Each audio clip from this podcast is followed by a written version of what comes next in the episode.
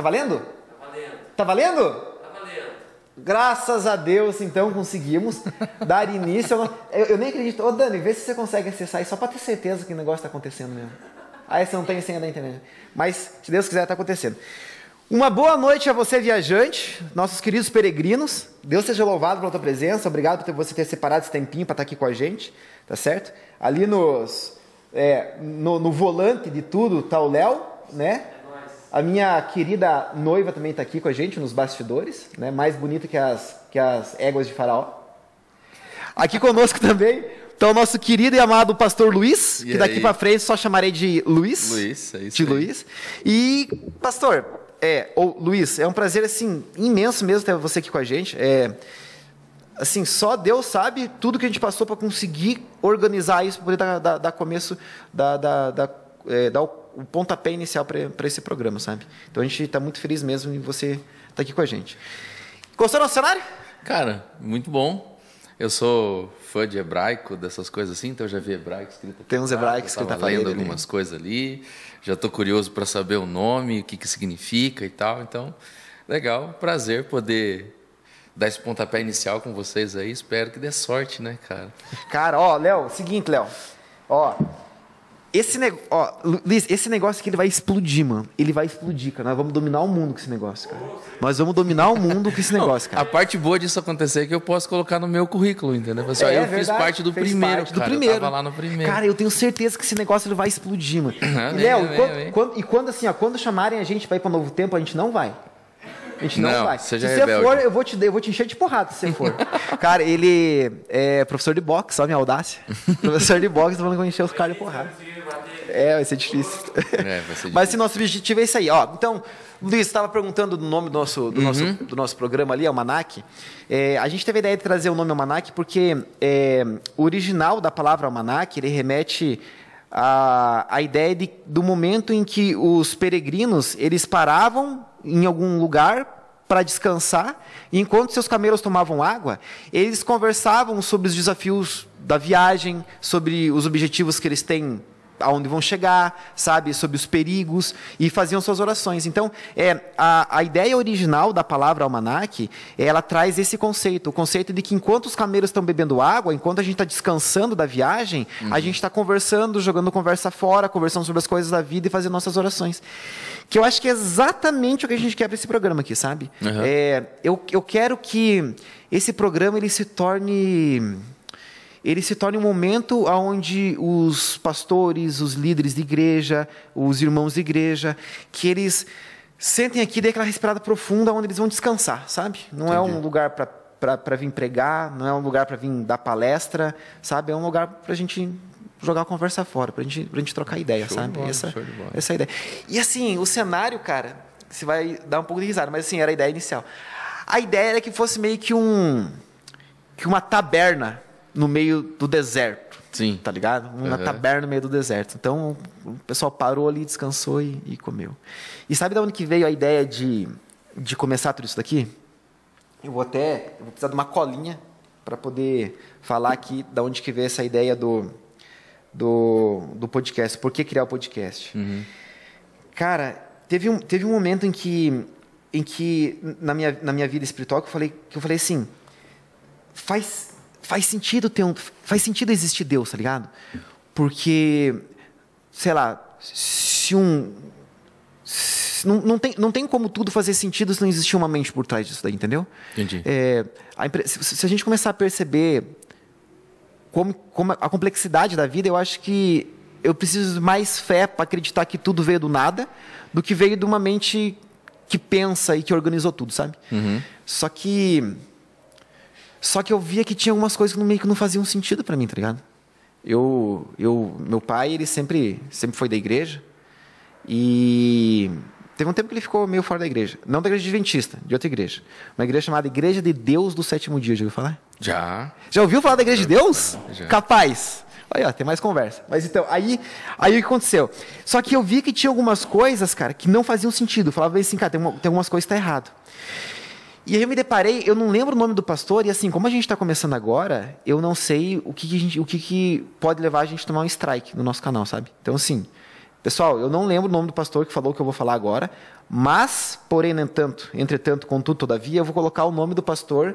Ô, Léo, me lembra depois de colocar o nome do pastor do que eu vou falar agora nos comentários lá do, do, do, do, do YouTube, para, sei lá, se gerar algum tipo de direito autoral, coisa assim, pelo menos a gente, a gente ter, ter falado. É. A ideia, a ideia, eu não consegui pegar minha colinha aqui, então vai no, na mente mesmo.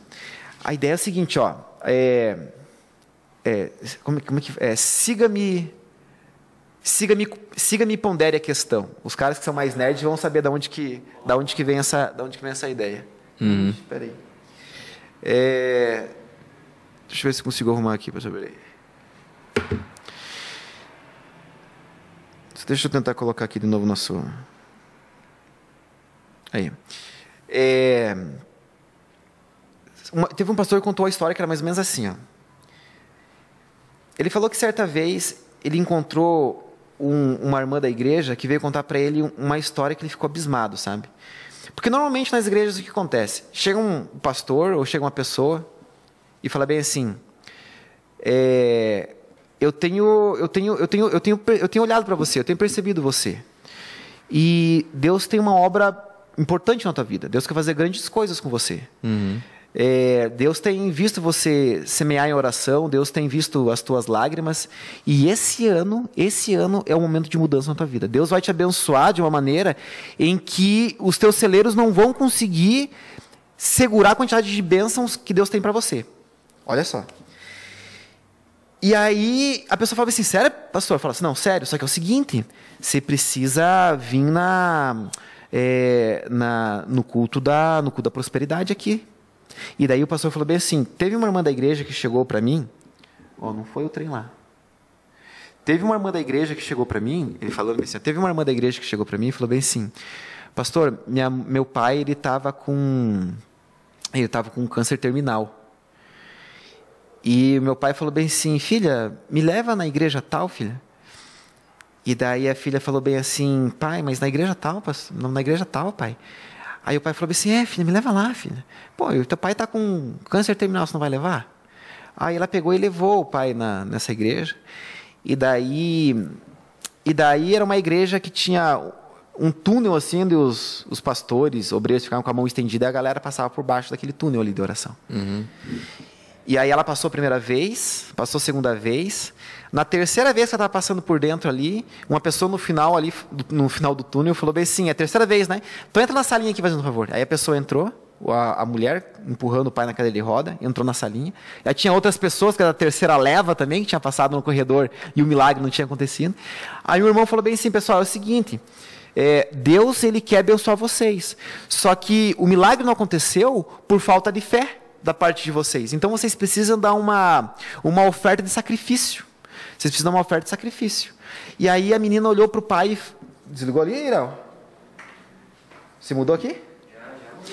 Aí a, a, menina, aí a menina falou bem assim para o pai: Mas pai, eles estão querendo abusar da tua, da tua situação, pai. Por uhum. isso que eles estão querendo dar oferta, pedir oferta.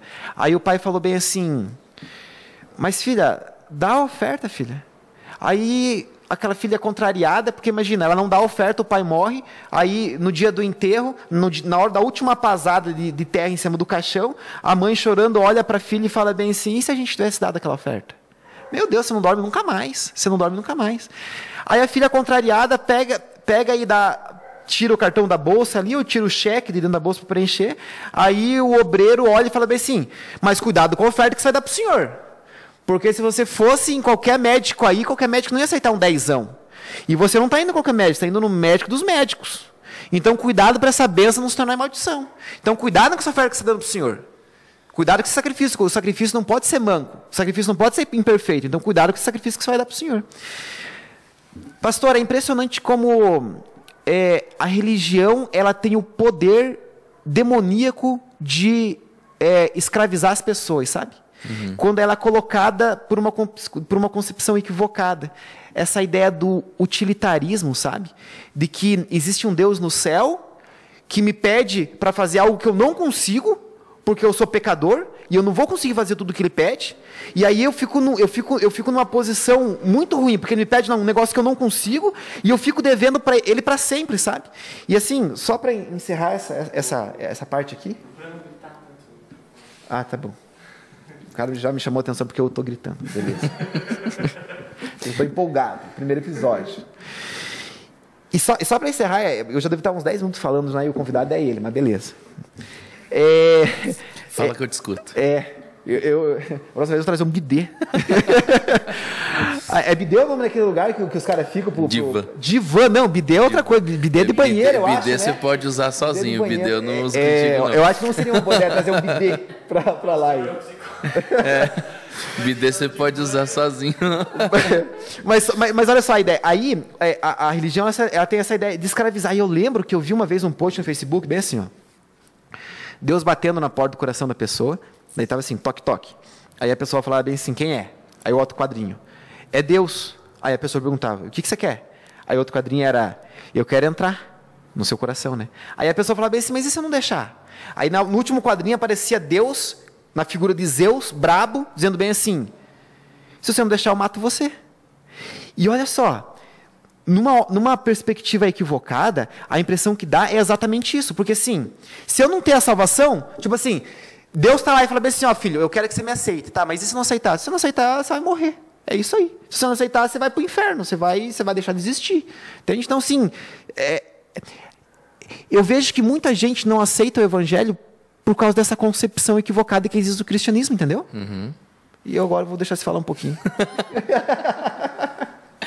Cara, é, esse, essa charge que você falou, ela tem um sentido interessante justamente pela última figura, né? Você falou ali, a figura tipo Zeus. Esse tipo de relacionamento é um relacionamento pagão. Entendeu? Entendi. Mas e qual, e qual, qual, qual é o relacionamento certo, então? O relacionamento certo é um relacionamento que não funciona na base da barganha. Ó, é isso aí. Ó, e, foi, e, e, é isso aí que fez eu pensar bem assim, ó. Meu, porque assim, o que acontecia, Luiz? Quando eu conversava com outras pessoas, as pessoas vinham com essa filosofia, com essa ideia do, do, do, utilitarismo e da barganha, eu falava assim, não, meu, tá errado? Não é assim. E aí começava a explicar sobre a, a ideia diferente, do que verdadeiramente traz o cristianismo. E sabe quando, quando a pessoa fala, cara, faz todo sentido o que você está falando? Sabe quando dava para ver a mente da pessoa fazendo assim, ó. Sabe, na hora que começava a explicar isso.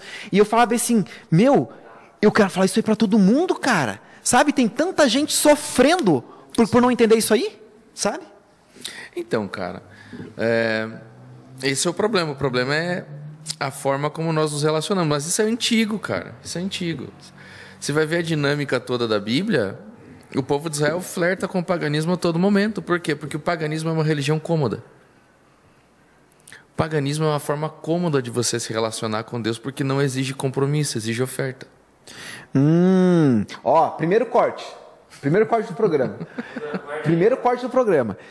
Cara, que interessante. Ó, então se relacionar com Deus, se relacionar com o paganismo é mais fácil porque não precisa de compromisso. É, precisa de é mais cômodo. Precisa de oferta. Oferta. É. oferta. Tá, e por que, que a oferta é mais, é, é mais fácil? Por que, que a oferta é mais é, é mais tranquilo lidar com a oferta do que com do que com relacionamento? Vamos colocar em termos assim. O que, que é mais fácil? Você comprar um carro ou você andar de Uber? O que é mais fácil? Acho é. que andar de Uber, né? Por quê? Ah, porque eu não preciso pagar, não tem PVA, não tem manutenção, não preciso juntar dinheiro para comprar o carro. Por que, que, é mais fácil você se, se, relacionar com Deus em termos pagãos? Ah, porque talvez porque não você tenha... paga. Entendi. Entendeu? Você não precisa manutenção de relacionamento, você não precisa assumir um compromisso, você não precisa é, abandonar certas coisas, você não precisa começar a fazer certas coisas. O que, que você faz? Você paga.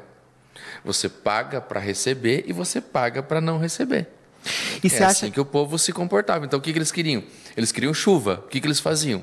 Sacrifícios para o Deus da chuva. Para o Deus da chuva mandar a chuva. Ou seja, o que, que eles estavam fazendo? Comprando a chuva. Paga para o Deus da chuva. É, você está pagando para o Deus da chuva te dar a chuva certo? Agora, você fez alguma coisa que irou esse Deus, que deixou esse Deus zangado. O que você vai fazer? Você vai pagar ele para não te castigar. Você vai oferecer um sacrifício para que a ira dele seja aplacada. Com Deus, você não paga nada. Não tem o que você possa pagar para Deus para ele te amar mais do que ele já ama. Não tem o que você pague para Deus para que ele te abençoe mais do que ele já abençoa. O que, que Deus pede? O coração. Nossa, É mas, a daí eu entrada. já, mas aí eu já vou entrar em outra coisa. Mas assim, ó, an- antes de entrar em outra coisa. é-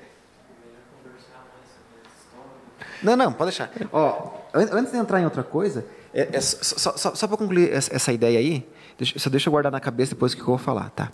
É, Você vê como, como assim, como, como a gente no dia a dia pode se pegar fazendo isso. Olha só o que aconteceu Sim. comigo. Olha só o que aconteceu comigo.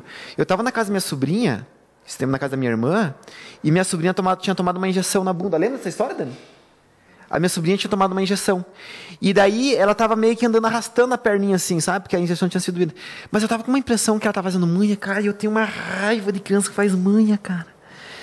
E daí minha sobrinha tava fazendo manha. E daí eu olhei pra ela e falei bem assim, por que você tá arrastando a perna? Carol, dela bem assim, porque tá doendo. Aí eu falei bem assim, olha só. Aí eu falei bem assim, pensando que ela tava fazendo manha. Você sabe que, porque ela, ela é da, da igreja Aba, da igreja Aliança Bíblica do Avivamento. Então ela tem, ela, ela, ela leva, leva, ela leva a filha dela também na igreja, etc. E daí eu falei pra ela bem assim, minha sobrinha, cara, sei lá, 6, 7 anos de idade. Eu falei bem assim, pensando que ela tava fazendo mãe, pensando que ela tava mentindo. Você sabe que se você estiver mentindo, Deus vai te castigar, né? Tá vendo a ideia, a ideia de, de assim, de, de você tentar fazer com que a pessoa obedeça por medo?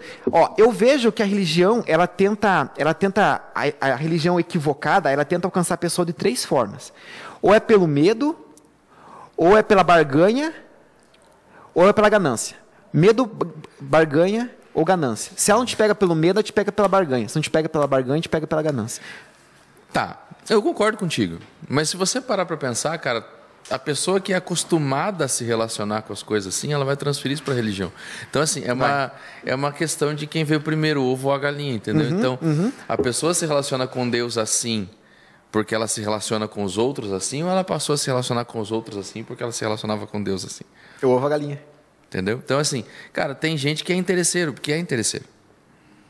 Então, ela, ela se envolve num relacionamento de namoro, por exemplo, não para ela se doar para um, o outro, mas, para ela receber. sugar do outro o máximo que ela puder. Então, ela não vai lá procurar um emprego para que ela abençoe a empresa, para que ela para que ela contribua, para que ela seja útil para a sociedade. Ela vai lá para escalar.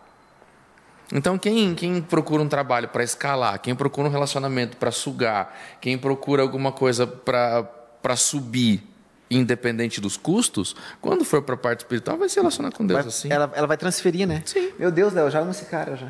Sim. Cara, que fantástico. Agora- Mas, você vê, assim, an- antes da gente dar continuidade nessa ideia aí, é, da onde que você veio, cara? Cara, eu sou natural de Ponta Grossa, nasci em Ponta Grossa. Ponta Grossa. Da onde, Ponta Grossa? Cara, eu sou do Varanas. Ah! Varanas. Meus pais moram em Varanas, é, cara, olha que legal. Dalcol, cara. Aham. Cresci no Dalcol ali. Que bacana. E hum, quando tinha uns 8, 9 anos, eu fui pro Santa Paula. Daí fui pra, pra Hum. periferia, né, mano? Quebrado. Capaz, o Santa Paula lá, ele. ele, ele, ele eu, eu tinha a impressão que o Varana. Ah, não, é que tem um, tem um lado bom do Varanas, São lados né? opostos, né, cara? Entendi. O Varanas, eu, eu morava bem perto da UEPG ali, bem pertinho do campus, da Coca-Cola Uhum, Coca ali ali. E tal. É, e depois fui pra Santa Paula, que é o outro lado, né? Que Uhum. já é a saída pra Curitiba lá e tal. Aí fiquei ali no Santa Paula até os 13 anos. E 13 anos eu vim pra Curitiba. Daí Logicamente com a família, né? Sim, sim. Daí você foi na época, meus pais, meus pais estavam separados na época e tal, né, cara? Aí eu vim pro, pro Capão Raso, fiquei um tempo no Capão Raso. Nós ficamos uns anos aqui, daí com 18 anos, 18 anos eu voltei para Ponta Grossa para trabalhar. Foi fazer o que lá? Cara, eu fui trabalhar numa ótica. Uma ótica? Trabalhar numa ótica. Eu já fiz de tudo nessa vida, cara. você Sério? É. Eu trabalhei em ótica, já trabalhei de relojoeiro, já, já trabalhei de ourives, já trabalhei com De ourives? Já fiz um punhado de coisa, cara. Caraca. Então. Tem, menino tem de um- tem ouro. um passado complexo. Trouxemos um menino de ouro hoje. Aí.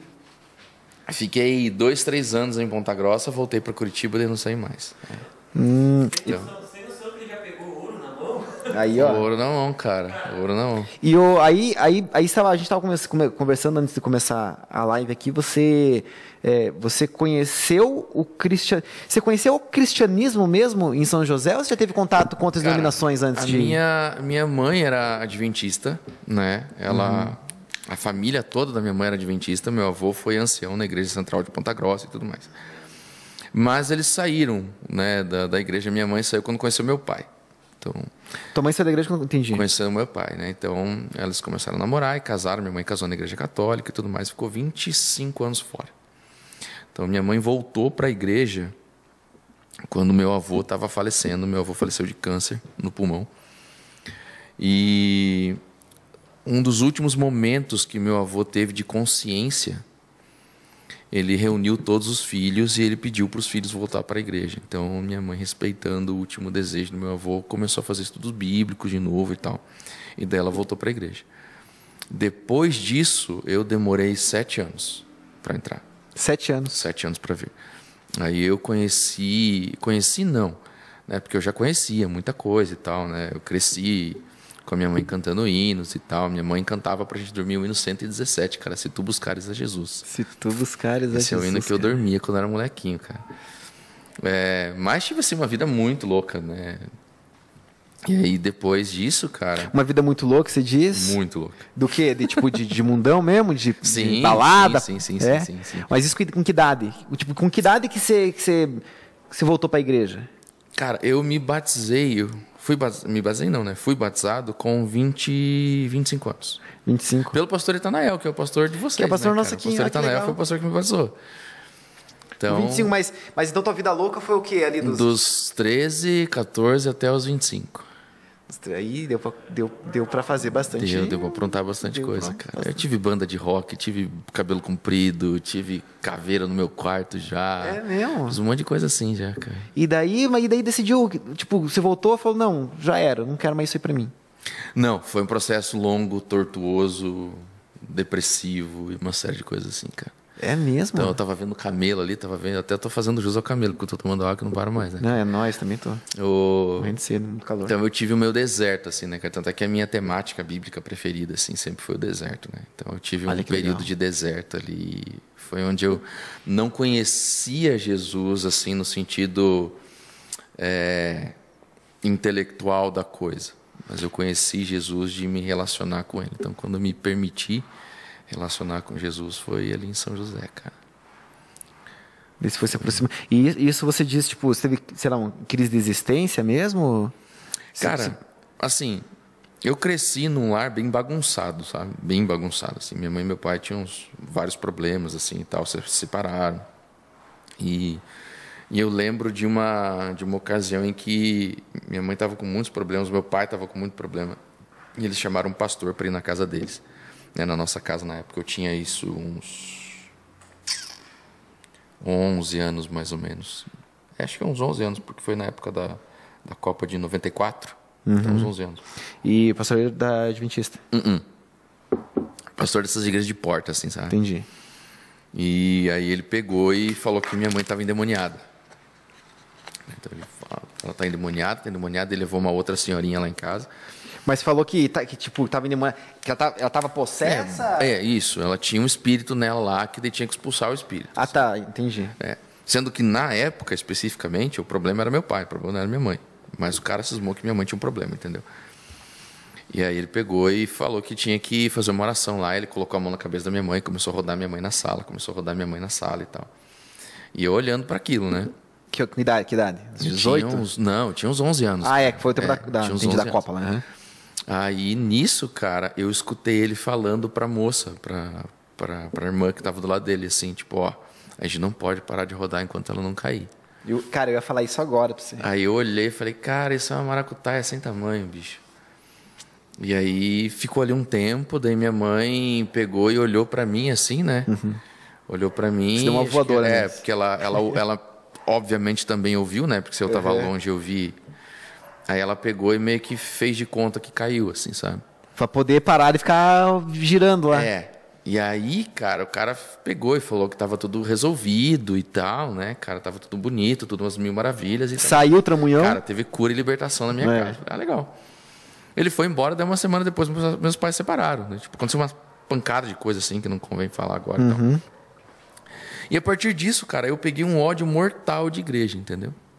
Peguei um Justificável. Justificável. igreja, entendeu? Justificável. Então, assim, eu tinha. Eu execrava qualquer coisa que se relacionasse à igreja, qualquer coisa que, que se relacionasse a Jesus e tal. Mas eu fiquei com aquilo guardado no, no, no- no coração, né?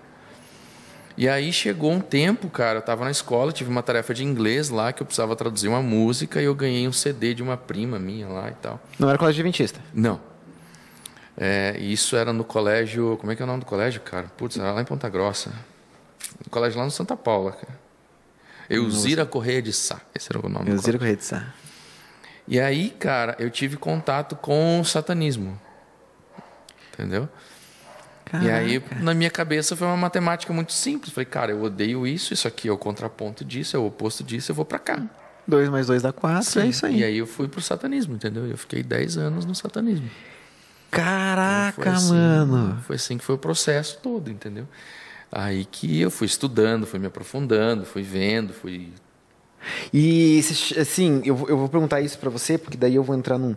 Você chegou a ter algum contato, assim, mais anormal? Sim, sim, sim, sim, sim. Chegou a ter um contato mais anormal? Sim. Cara, eu tenho uma dificuldade tão grande com, essa. com- eu lembro que uma vez, eu acho que foi uma- o Cortella falou bem assim, que quando Deus fala com você, é, quando você fala com Deus é teologia, quando Deus fala com você é, psico, é psiquiatria. Mais um porque, porque, cara, eu tenho uma dificuldade tão grande assim de, de, sei lá, de ver alguma coisa sobrenatural. Sabe por que, que eu acho que eu não vejo nada sobrenatural? Porque não precisa. É, é. É. Viagem sobrenatural. É, é. Tipo, Mas- cara, eu não, não- eu não cheguei perto de ter coisas assim, tipo morno, entendeu? Uhum. Nada a ver, assim. Minha parte era outra. Eu costumo sempre falar que eu era de uma ala adventista do capeta, assim, era uma sensacional, entendeu? Era uma parada. Outro É. corte, corte número dois. Então era uma parada mais racional, assim. Não era Caraca. tão pentecostal, entendeu? Uhum. Os caras têm uma parte pentecostal lá e tudo mais. É, então, eu mexia muito com filosofia humanista, essas coisas assim. Estudei PNL, entendeu? Então, É mesmo? Hipnose. hipnose eu não cheguei a estudar, cara, sabe? Mas eu estudei muito PNL, então eu curtia fazer essas coisas, assim. Estudei muito psicologia, estudei essas paradas todas, assim, porque a gente tinha uma parada, uma pegada, assim, de controle, de domínio, sabe? Tá, mas assim. Influenciar e tudo mais. Não, não que PNL seja do capeta. Não, não, Tem- não, não. entendi, não. Mas tem muito recurso pro lado de lá. Entendi, entendi. Tem muito recurso lá, foi bom. Entendi. Programação, Programação neurolinguística. cara. É. Não queria saber? Programação É, neurolinguística. eu, eu- a primeira vez que eu ouvi falar isso foi o Patrick Jane que falou. É, então eu estudava muito essas mentalista. coisas, assim, sabe? Então isso foi alimentando muito essa, essa aversão que eu tinha à igreja. né? Então eu tinha muito aquela parada assim, cara, eu sou meu Deus, eu controlo a minha vida, eu faço as minhas regras. Saca? Então, assim, tipo, ah, eu falava assim, ah, a pessoa jogava tudo nas costas de Deus, tá? Perdeu o emprego, ah, porque Deus quis. E eu falava assim, cara, tu perdeu o emprego por ser incompetente. Posso fazer um parênteses aí? Pode? É, não deu certo nossa live na quinta, né? E, e eu tenho uma dificuldade tão grande, porque eu, eu tenho um pouco de ojeriza quanto a usar Deus de muleta. Sim. Sabe? Eu tenho um pouco de ojeriza. Sabe por quê? Porque assim, ó, quando tudo que acontece na minha vida é porque Deus quis assim, ou é porque Deus fez assim, isso me impede de olhar para mim e perceber que não deu certo porque eu fiz eu fiz besteira, entendeu? Às vezes eu usar Deus de muleta me impede de olhar para aquilo que eu estou fazendo de errado e entender que eu preciso mudar. Porque eu, eu, eu, eu jogo tudo para Deus, entendeu? Eu jogo tudo para Deus. E aí aconteceu de não dar certo a live, e eu já falei isso pro pessoal lá, mas vou falar de novo aqui. Cara, eu e o Léo a gente fez tudo, exatamente tudo que podia ser feito para a live dar certo. Teve um dia que eu vim aqui 5 horas da tarde, saí uma hora da manhã. Teve outro dia que eu vim aqui sete e meia, saí meia-noite e meia. Um dia antes da live eu vim aqui com o Léo, fiquei até meia-noite e pouco também. Nós testamos tudo, estava tudo funcionando, tudo certinho. Duas coisas só que a gente. Aí o que a gente fez? A gente, tent, a gente tentou prever coisas que poderiam dar errado na live para ter certeza que tá tudo certo. A gente pediu para um amigo nosso vir equalizar a mesa de som para ter certeza que o som ia sair perfeito. Mas o som já estava bom, para ter certeza que não dá problema. E os cabos do microfone, a gente suspeitou que podia dar problema. A gente comprou cabo novo. Então, assim, ó, não tinha nada que podia não tinha nada mais que a gente podia fazer para não dar errado. Cara, a gente reformou, eu pintei, eu pintei esse chão, pintei a parede, arrumamos, fizemos tudo que podia ser feito. E chegou no dia, tava tudo certinho, eu saí mais, uma hora mais cedo do serviço, cheguei aqui faltando duas horas para live, o Léo arrumou tudo, tava tudo pronto, era só o Léo apertar o botão e iniciar a gravação.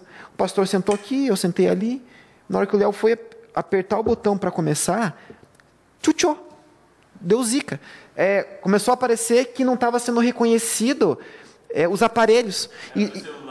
é, a gente estava usando até celular né, no, no, na live passada. E daí tava, tava, tava, a gente entendeu que era as entradas USB. E daí o Léo tirou, desconectou as entradas dos cabos que estavam indo para os celulares que estavam gravando, conectou o mouse, o mouse estava funcionando nas, nas entradas do computador. Daí a gente pensou, não, então é as entradas USB dos celulares. A gente colocou os celulares para carregar, estava funcionando. Simplesmente não tinha o que fazer. O Léo desligou o computador, ligou de novo, desligou os equipamentos, ligou de novo, desinstalou os programas, instalou os programas de novo. Cara, e nada deu certo. Eu tenho uma certa dificuldade em usar Deus como muleta.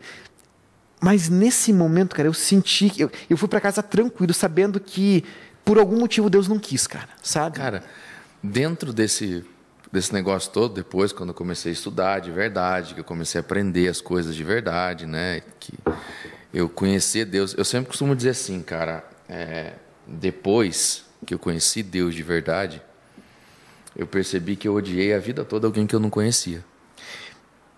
Entendeu? Que massa, cara. Então eu percebi que eu odiei a vida toda alguém que eu não conhecia. Então quando eu conheci ele de verdade, cara, a coisa mudou.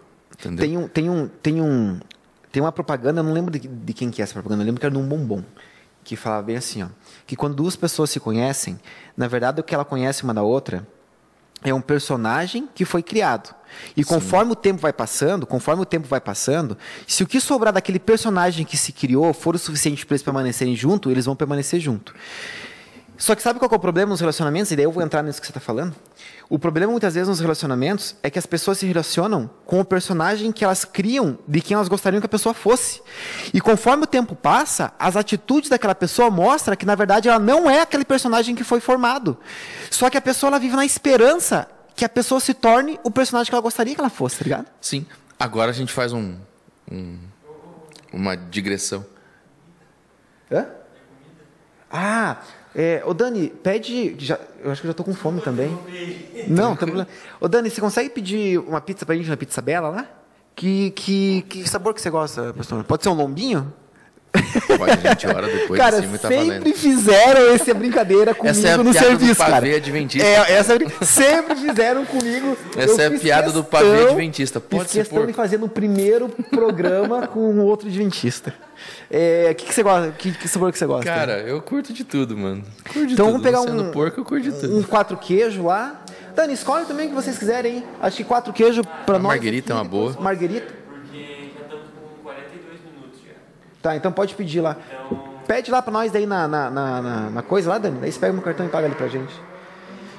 Então, só continuando. Então, cara, voltando lá para aquela questão da conversa personalidade nossa- lá, a questão do- voltando do personagem que a gente do- cria. Do paganismo, o que, que é a- você se relacionar com Deus em termos pagãos? É isso.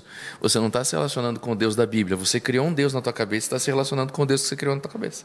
E sabe, sabe, sabe, Luiz, qual que eu acho que é o maior problema disso daí?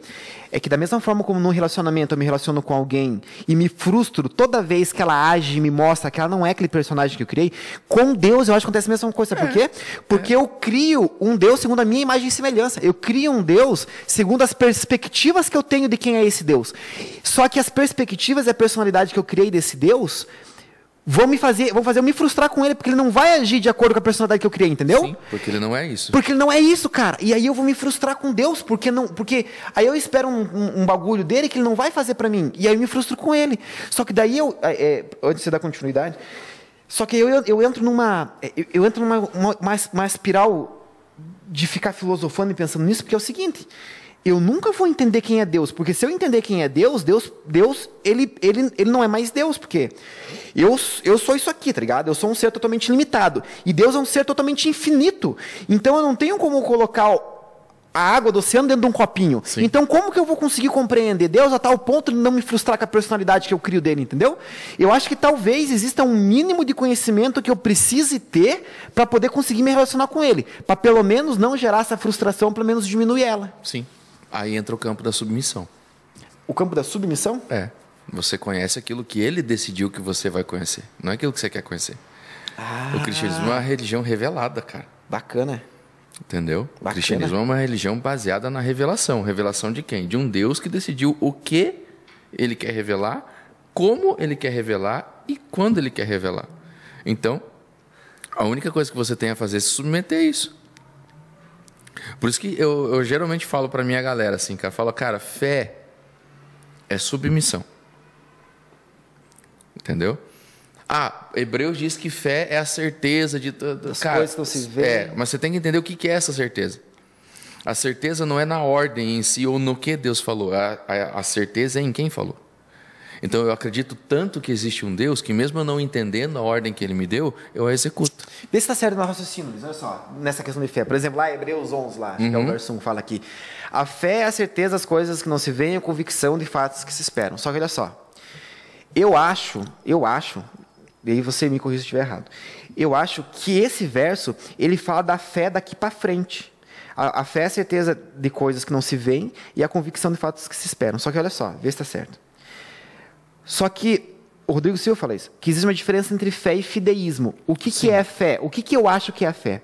A fé é alguém que se relacionou comigo e me mostrou que é digno de confiança. E a partir daí, a partir dessa demonstração que ele me deu de que ele é digno de confiança, eu passo a acreditar nas coisas que eu não vejo e ter convicção nas coisas que se esperam. Por exemplo, é, a, eu, eu não sei como que foi a Dani no começo, mas digamos assim, eu tenho uma moto. E a, Dan, e a Dani nunca andou de moto comigo, por exemplo. A minha noiva. Nunca andou de moto comigo. A, talvez a primeira vez que ela tivesse, que ela andou de moto comigo, ela, ela ficou um pouco com medo, porque ela nunca viu andando de moto, entendeu? Uhum. E aí ela andou a primeira vez de moto comigo, ela falou, não, acho que dá para confiar. Andou a segunda vez e falou, não, eu acho que dá para confiar, porque ele dirige bem. Ou ainda melhor, ela, ela, ela enxergou em mim uma responsabilidade através de outras coisas que permitiu ela ter confiança na hora de estar tá andando de moto comigo. O que eu estou querendo dizer isso, aplicando isso para Deus, fé e religião? Que Deus ele me mostra que ele é confiável para daí pedir minha confiança. Então, a, a, a, impressão muitas vezes que eu tenho da fé é que assim, ó, é que Deus fala assim, ó, filho, eu sou confiável. Ó, eu, eu te dei isso, te dei isso, eu faço isso, sabe? Entendeu? Ó como que é as histórias. Então, eu tô te pedindo um negócio, mas eu te, já te dei base. Entende? Já te dei base. Então, assim, ó, agora eu quero que você acredite em coisas que vão acontecer daqui para frente. Daqui para frente eu quero que você tenha fé baseado no que você já teve de experiência comigo, entende? Porque isso não é dogma. É um pouco de cada coisa. É um pouco de cada coisa. Só que assim, ainda é submissão. Por quê? Porque para você confiar, para ele te mostrar que você é digno de confiança, você tem que se abrir a confiar. É. É verdade. então, aí cai é naquele verdade. assunto lá que eu falava da muleta. Aí depois eu fui descobrir a diferença entre as coisas. Então aí eu consegui descobrir, consegui entender a diferença entre tentação, provação e consequência. Porque antes Entendi. a gente coloca tudo nas, na, na, conta de Deus ou na conta do capeta, tanto faz. Tentação, provação e consequência. Distinção. É. Então, assim, o que, que é tenta... o que, que é provação? Provação são as dificuldades que acontecem na nossa vida com o objetivo de nos aperfeiçoar, de nos lapidar e de, de nos tornar mais semelhantes a Cristo. Então Deus nos prova. Sim, Deus nos prova. Não é o diabo que nos prova. Deus nos prova. Ele nos prova para lapidar o nosso caráter, para aperfeiçoar o nosso ser, para que a gente reflita mais e mais a glória dele. Certo? Para isso nós somos criados. Nós somos criados para refletir a glória de Deus. Tentação são as dificuldades e as coisas que acontecem em nossa vida com o intuito de nos derrubar, de desconstruir a imagem de Deus em nós, de nos tornar pessoas piores do que nós somos. E isso tem como fonte a Satanás. É o oposto.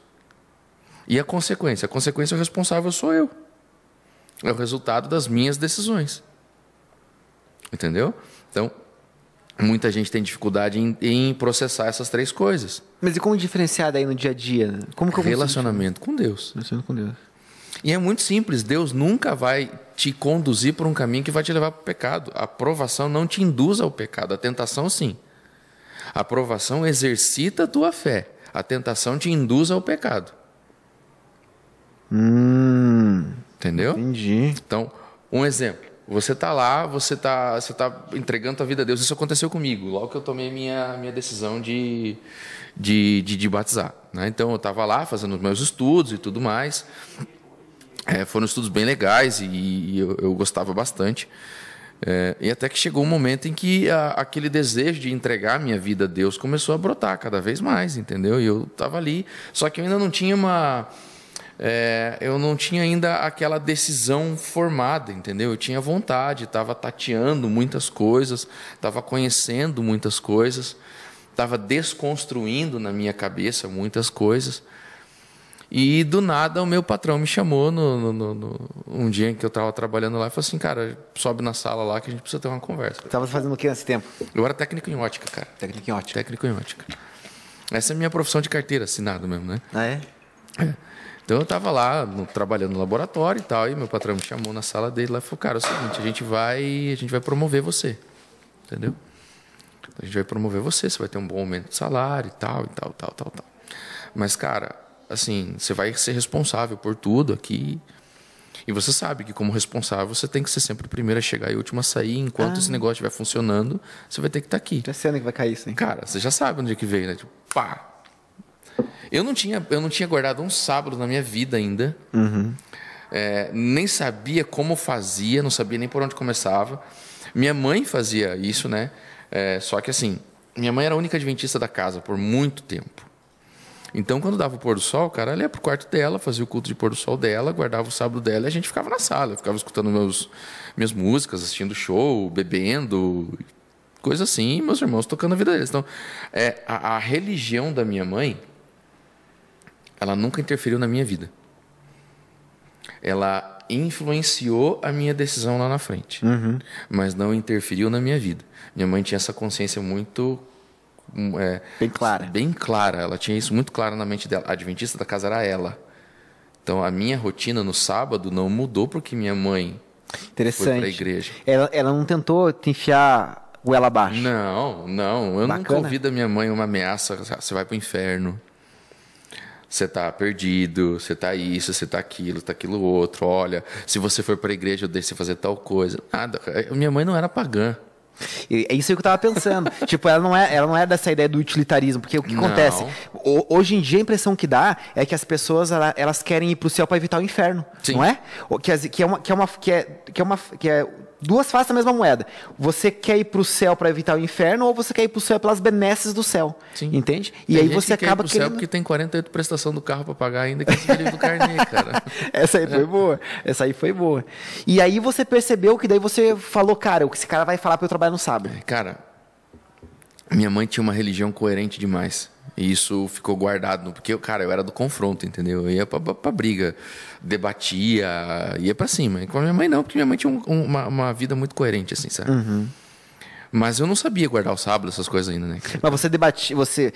Olha só que interessante. Será que essa ideia de você entrar nesse debate não era porque você conheceu o lado equivocado do cristianismo? De você ver a pessoas tentando balançar a cabeça da tua mãe até ela cair? Cara, eu era um picareta. Porque assim, eu tava, eu tava, na, eu tava na sala da casa da minha avó, os estudos bíblicos que a minha mãe teve, eles aconteciam na garagem da casa da minha avó, lá no Dalcó. E eu saía do trabalho sábado, né? E não tinha comida em casa, eu ia pra casa da minha avó, tava todo mundo lá, então eu ia lá, almoçava e deitava na sala e ficava, ficava cochilando na sala enquanto eles ficavam tendo os estudos deles lá na, na, na garagem.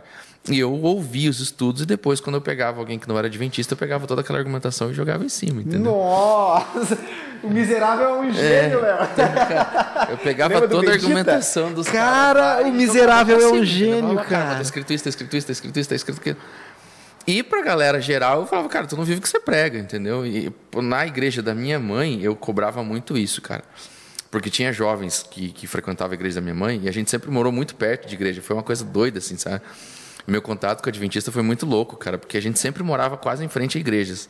Minha vida toda, assim, sabe? E aí minha mãe frequentava a igreja lá e tinha os jovens da igreja e eu encontrava os jovens da igreja da minha mãe nos shows que eu ia. Ah! Entendeu? Tomando, tomando cerveja, encontrava os jovens em, em balada, voltando de madrugueiro junto comigo, de, de, de, de, de porra, entendeu? Tirava um sarrinho, daí, daí É, bom. e eu só olhava assim, né? Falava, tipo, cara. E aí, quando vinha a galera da igreja da minha mãe, eu falava, cara, vocês são hipócritas. Vocês são hipócritas. Eu falava cara, eu curto capeta, é, tenho relacionamento com o capeta, seja lá como é que você queira chamar isso, mas eu sou autêntico, cara. Essa é a minha argumentação. Eu sei o que eu tô fazendo, eu sei por que, que eu tô lá e eu quero estar lá por causa disso, por causa disso, por causa disso. Vocês estão, diz- vocês dizem que fazem isso, fazem isso, fazem isso, mas na hora você serve o mesmo Deus que eu sirvo. Deixa eu perguntar uma coisa pra você. Você acha, você acha que existe a possibilidade de um crente não tá no céu e um ateu tá no céu? Tipo, você acha que existe a possibilidade de um crente se perder e um ateu se salvar? Cara, eu Sabe acredito quê? que a salvação está disponível a toda e qualquer pessoa. Sabe por que eu pergunto isso? Independente do que ela acredita.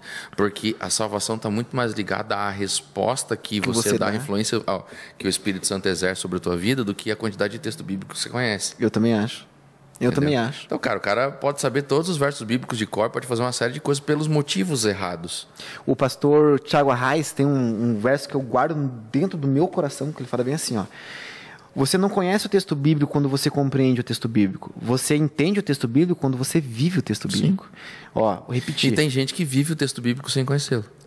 Exa que, que, que, é- que é- a ideia do, do, do ateu que pode ter salvação, cara. Romanos capítulo 2, né? Exatamente. capítulo 2 Aque- fala aque- isso. aquele que age é, de acordo com a compreensão que ele tem do que é vida, do que é certo, do que é errado, é, ele, ele pode estar sendo muito mais. Esse ateu fazendo aquilo que ele acha que é certo, pode estar sendo muito mais cristão do que o cristão que não vive. É porque ele pode estar sendo mais suscetível à voz do Espírito Santo do que eu.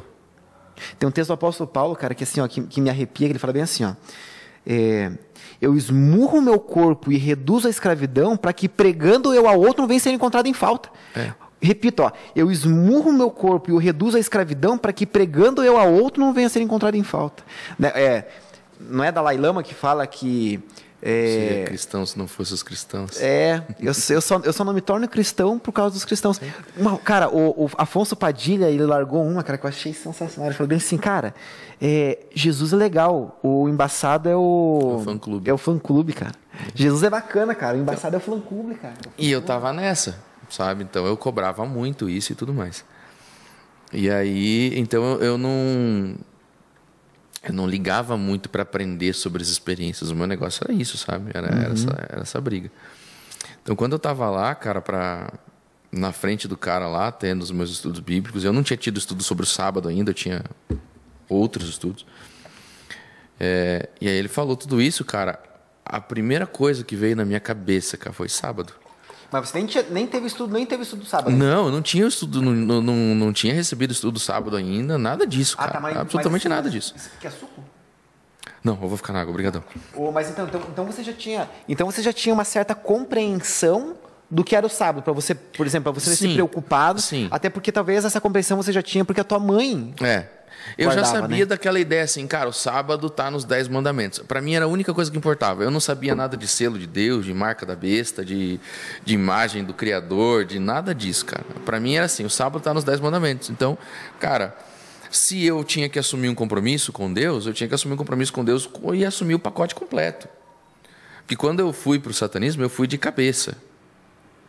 Então, na minha, na minha mente, não fazia sentido eu ter mergulhado de cabeça no satanismo. E quando for fazer um compromisso com Deus, fazer um compromisso parcial. é, tomar umas bicudas do capeta. É, entendeu? Eu falei, cara, então se eu fiz completo aqui, eu tenho que fazer completo aqui. Essa era a minha lógica do sábado até aquele momento. E, e, cara, foi um nocaute, assim, porque a hora que o cara falou, ó, você vai estar aqui enquanto o negócio estiver aberto, você vai ter que estar aqui. Cara, na minha cabeça eu só via sábado, sábado, sábado, sábado, sábado, sábado, sábado. Entendeu? Aí eu parei um tempo assim e falei, chefe, antes de você ratificar a promoção, eu preciso te falar um negócio. Bicho, eu comecei a falar tanta coisa sobre o sábado que eu não faço ideia de onde veio. Caraca. Sabe? Tipo. Comecei a falar e falar e falar. Eu só lembro de um. de, de, de flashes, assim, sabe? E uma coisa que eu lembro que eu falei pra ele foi assim, cara, eu sempre fui um funcionário excelente. É, eu sempre vesti a camisa da empresa, eu sempre fui o primeiro a chegar, o último a sair e tal, e tal, e tal. Vocês já me reconheceram por isso e tudo mais. Só que hoje eu tenho uma camisa que eu estou vestindo por cima da camisa da empresa, que é a camisa de Deus. Olha que massa. Então, da mesma forma que eu honrei e honro a empresa até hoje e colaborei e faço de tudo para que a empresa dê certo, eu peço a ajuda de vocês hoje para fazer com que a minha vida dê certo. Para a minha vida dar certo, Deus tem que fazer parte dela. Então, eu não peço para vocês nada além de ajuda para a minha vida ser abençoada tanto quanto eu ajudei a empresa a crescer. E eu preciso disso para assumir um compromisso com Deus. Então, antes de você me dar a promoção, eu digo para você que eu preciso é, observar o sábado. E o cara falou: O que é observar o sábado? Eu falei: Eu não sei. Eu não sei ainda. Vou ficar olhando pro sábado. É, falei: Eu não sei, cara. O que eu sei é o seguinte: que até onde eu aprendi, e não é muita coisa, eu não posso mais trabalhar no sábado. É isso que eu sei, cara. Então, é isso. Aí ele ficou olhando pra minha cara. Bicho, você ter uma ideia, uns cinco meses, quatro, cinco meses antes disso, eu tava indo trabalhar com um pentagrama no pescoço, careca, entendeu? Eu ia falar tudo de preto, mas eu tô tudo de preto. né? Mas careca, com cavanhaque, com pentagrama no pescoço, com camisa cheia Na de mesma demônio. na mesma- na mesma empresa que você tava lugar, falando do sábado ali lugar, agora. né? No mesmo lugar. E ele ficou olhando pra minha cara assim e falou assim, cara, você tá bem? Eu falei, tô. Eu Falei, cara, aliás, eu nunca tive tão bem na minha vida como eu tô bem agora, entendeu? Daí, cara, de onde você tirou essa ideia? Eu falei, eu não sei, cara. O que eu sei é que eu preciso, é, eu preciso viver com Deus, entendeu? E isso faz parte. Eu não sei te explicar. Eu tô aprendendo agora. Cara, qual que foi, qual que foi a chavezinha? Quando que deu a chavezinha? Eu sei que você quer continuar, mas é importante eu perguntar quando que deu essa chave de você falar bem assim, cara, eu, tá ligado? Eu preciso mudar, preciso, sei lá, preciso, tá errado isso aqui, sabe? No Preciso banheiro, me aproximar cara. de Deus no banheiro. No banheiro. No banheiro. Pensa na dor de barriga que você deve ter tido, mas você... No banheiro, cara, lendo a história de Martim Lutero no Grande Conflito. Foi ali que eu falei, cara, a partir de agora tem que mudar. É mesmo. Então, é, foi muito louco. Foi muito louco. Deixa eu terminar essa parte do Tá sábado bom, e te conto tá bom, essa. tá bom. É, que daí foi realmente o meu pá, assim, sabe? E aí o cara ficou me olhando assim, falou, cara, eu não sei o que te falar. Eu falei, então, é isso aí. Aí tinha um outro supervisor que estava ao lado dele, falou assim, se a gente não puder te ajudar? Eu falei, cara, eu vou ficar muito chateado, entendeu? Vou ficar muito triste, porque eu trabalho aqui faz anos, já fazia uns sete anos que eu trabalhava lá. É, Era grande a ótica? Sim, sim, sim. É... Falei, vou ficar muito chateado, entendeu? Porque eu gosto do que eu faço. Eu sempre fui apaixonado por aquilo. Eu só, eu só larguei, cara, para ser pastor. Se eu não tivesse recebido o chamado de Deus para ser pastor, eu tava lá até hoje. Porque eu amo aquele negócio, eu acho muito legal, sabe? É, é, me realizei profissionalmente, cara. Isso eu posso dizer, com todas as letras, assim. Profissionalmente eu me realizei lá. E aí eu falei, cara, eu vou ficar muito triste, mas assim, a minha carteira de trabalho está no meu armário, é o tempo de eu ir pegar meu armário, minha carteira de trabalho e pedir minha demissão. Entendeu? É o que eu vou fazer. É isso. Aí o patrão falou assim, não, cara, não se precipita e tal, né? Eu falei, cara, falei, olha, eu- é isso. Daí ele falou, cara, quer saber? Vá almoçar. Depois a gente conversa. Eu falei, tá bom, aí saí e foi almoçar. Com certeza ficou trocando uma ideia com outro cara. É, aí, cara, eu tinha, eu tinha um lugar que eu ficava. Eu trabalhava aqui no centro, né? Isso eu já estava aqui em Curitiba. Então eu subia a Eba no Pereira e ia lá perto do largo, assim. Eu não sei se, se você conhece ali, mas perto do Largo da Ordem tem um tem uma espécie de concha acústica, tem uma arquibancada lá num, num- numa praça. Ah, acho que eu sei que é ali. Cara, e eu ficava sentado lá lendo a Bíblia, lendo, lendo os livros que eu estava ganhando na época, assim e tal. E eu lembro que eu saí para almoçar e subi, né, cara? E fiquei lá sentado, assim. Aquele dia eu não li nada, eu só. Cara, eu subi o caminho inteiro rindo, cara, porque eu falei, nossa, cara, de onde é que saiu isso, entendeu? Muito aleatório, Há assim. pouco sabe? tempo atrás, você nem imaginava É, a possibilidade de um troço cara, desse acontecer. É, É, há, há meses atrás eu tava tomando porre ali, entendeu? Eu tava bêbado naquele lugar que eu agora tava fazendo oração, entendeu?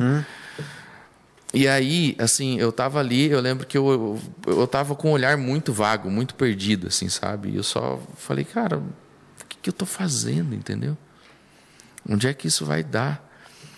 E eu lembro assim que eu ouvi uma voz muito clara na minha cabeça, cara. Tipo, carro, passarinho, gente, vento, tudo, cara, ao meu redor desapareceu, assim. Tudo, tudo, tudo, tudo, tudo. E eu ouvi uma voz que dizia assim na minha cabeça: Não tenha medo, desça lá e fala. Que massa. Aí eu falei, pô, pô, cara, além de tudo, eu tô ficando louco agora, né? Eu tô escutando, que tô faltava, vozes agora. é. Agora tô escutando vozes agora. agora, além de tudo, eu tô ficando louco, cara. Aí nisso o cara ficou tudo quieto de novo e vê aquilo, sabe? Olha, não tenha medo. Desça lá e fala.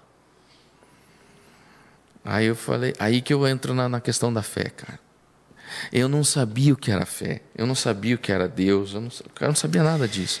Mas eu ouvi um negócio assim, cara, não tenha medo, desça lá e fala. O que, que eu fiz? Eu levantei, desci e fui. Sabe o que eu quero estudar? Que assim, ó, tem- eu, acho que, eu acho que existe sim aquela explicação que eu dei de fé, mas existe uma outra que eu ouvi falar, que é. Eu, eu- eu, assisti bastante podcast, não sei se você viu, tinha um podcast tempo atrás, ainda quando os podcasts não tinham est- estourado ainda, tinha um podcast chamado A Terceira Margem do Rio. Sim, eu conheço os meninos. Conhece? Conheço. Eu tive, eu tive aula com o pastor Edson Nunes também. Eu fiz, eu fiz um semestre de teologia no Eu MASP fui lá, cara. estagiário do Edson Nunes, cara. Sério? Na, na, na hebraica? Na, lá e na Home Church de Perdizes.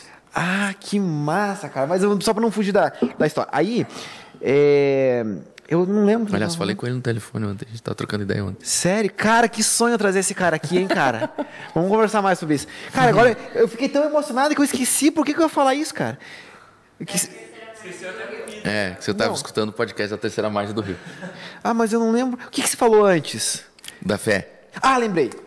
Na, na- no, no podcast da Terceira Margem do Rio, o, o, o- eu não sei se foi o Edson ou, ou o Thiago Reis que tinha falado sobre algum escritor que deve ser famoso, deve conhecer, que é, o, que, é o, que é um pulo no escuro, que é o salto da fé.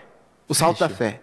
Como que é? Rachel. Cara, eu quero ler sobre isso aí, cara, porque assim, ó, eu, Deus tenho- em Busca do Homem é o nome do livro. eu vou comprar esse livro e vou ler, porque assim, ó, eu tenho essa concepção de que assim, Deus ele, ele me dá a confiança de que eu posso confiar nele, e a partir dessa confiança que ele me dá, É. eu passo a acreditar, e a minha fé não é um fideísmo, não é uma dogma, porque ele me mostra que eu posso confiar, mas eu acho que tem isso aí que está passando agora, que eu acho que é o pulo da fé. Entendeu? Que às vezes, assim, cara, eu, eu não tenho.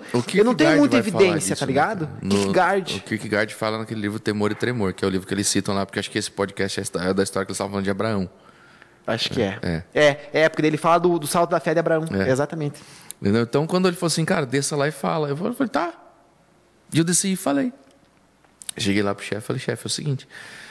E, cara, pra você ver como é que a coisa foi, assim, sabe? Que daí ele- eu saí do almoço, voltei pra sala e falei, chefe, eu preciso saber se o senhor tomou uma decisão é, com relação a isso, porque assim, eu quero marcar meu batismo. Cara, eu não tinha feito estudo bíblico direito ainda, nada, entendeu?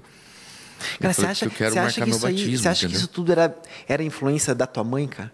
Porque perceba, ó, cara, você não, você, você não, sei lá, você não, não teve estudo bíblico, você não conhecia sobre o sábado, você leu o negócio, no, o grande conflito no banheiro lá. Você acha que essa, essa influência ou, ou, ou, ou você- ou você Cara, acha que não, que é porque você já teve Teologicamente falando, não.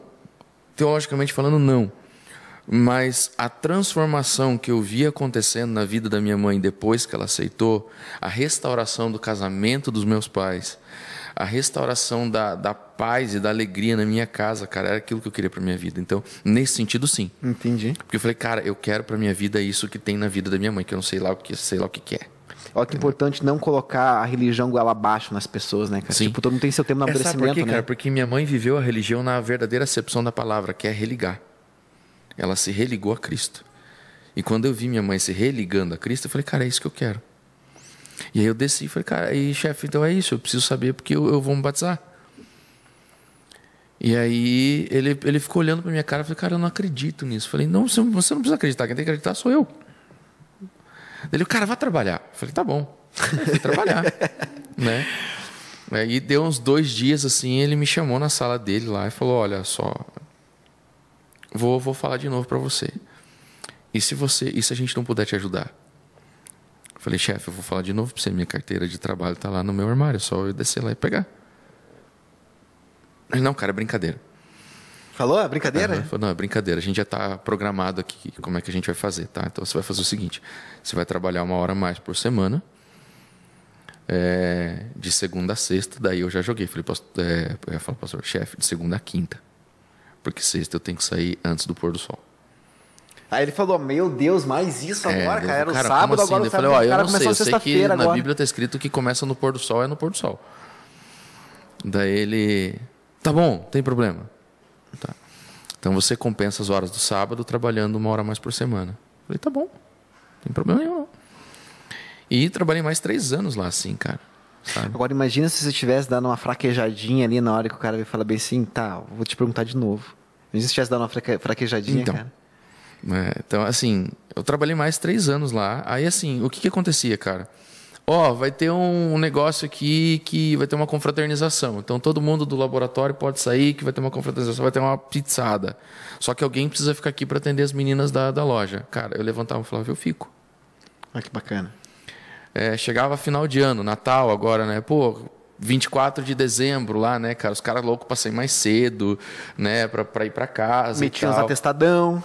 Aí, gente, a gente quer liberar os caras aqui, mas alguém precisa ficar aqui porque o laboratório, o laboratório tá aberto. Eu levantava e falava, eu fico. E era assim, entendeu? Então eu tive uma convivência muito pacífica com o pessoal que trabalhava comigo, com o patrão e tal. E, e depois, aí veio um ano e meio depois, eu fiz vestibular para teologia, né? Daí cheguei para falei, chefe, tô indo embora. E ele, como assim você tá indo embora? Eu falei, cara, você é pastor. Ele, você tá louco? Eu falei, não. Eu falei, quer dizer, sei lá. A Bíblia diz que sim, né? Então, Então talvez eu esteja mesmo. é, talvez eu esteja mesmo. Ele, você vai ser pastor? Eu falei, vou ser pastor. Ele, mas você não pode ser pastor aqui? Eu falei, não, porque a faculdade é lá em São Paulo, tem que ir pra lá. Daí ele olhou pra minha cara e falou assim, o que, que você quer? Quanto você quer pra ficar? Eu falei, nada. Eu falei, não tem dinheiro que você me faça ficar. Eu tô Caramba. indo embora. Os caras gostavam de você mesmo, né? Daí ele, bicho, você tem certeza? Eu falei, tenho, chefe. Eu falei, chefe, eu sei que a política da empresa é não fazer acerto, entendeu? Então não precisa fazer acerto. Eu as tô, contas eu mesmo. tô pedindo a conta mesmo, tô indo embora, porque eu tenho uma vida com Deus daqui pra frente, entendeu? Então, eu- é isso. Aí ele pegou e falou, não tem nada que eu possa fazer pra você ficar? Eu falei, não. Ele falou, então eu vou te dar um presente, eu vou te mandar embora. Ele me mandou embora, eu saí com todos os meus direitos, tudo bonitinho. assim, Cara, tal, que legal, cara. E, cara, e eu vou lá hoje, até, até hoje vou lá fazer meus óculos. Eu tenho, eu tenho desconto de funcionário até hoje. Até lá, hoje? cara, até hoje. Cara, eu tive- já fazem oito. Nove anos já. Nove que eu saí de lá. Nove anos que eu saí de lá. Eu tive uma vez problema, eu tive uma vez problema com o sábado, porque assim, eu sempre fui, meu pai, ele sempre foi autônomo. E daí como meu pai ele sempre foi autônomo, eu meio que segui essa ideia de sempre ser autônomo, tá ligado? E aí, Deixa eu falar um negócio. Ô. É, a gente já tem uma hora e dez já. cara, passou rápido, A cara. da câmera vai, vai dar uma miada, então eu acho que se a bateria acabar aqui, a gente faz só com Tá. Galera, é o seguinte. Deixa eu explicar pro pessoal que tá em casa. Pessoal, é o seguinte, a gente tá, a gente começou no nosso podcast com o que a gente tem, tá ligado? A gente vai tentar melhorar conforme o tempo for passando, né? A gente vai, sei lá, tentar uns patrocínios aí para poder estar melhorando as coisas. A gente vai tentar ver se a gente consegue uma mesa de corte, ver se consegue outra câmera. Então a gente está com uma câmera só e essa câmera a gente não consegue deixar ela ligada num cabo de força para ela ficar se, se alimentando enquanto a gente está fazendo a live. Então a gente tem aí tipo uma hora e vinte, uma hora e meia de programa por causa da bateria da câmera, entendeu? Cara, e a conversa tá tão massa que é o seguinte, que é o seguinte, a gente vai até o bagulho pifar.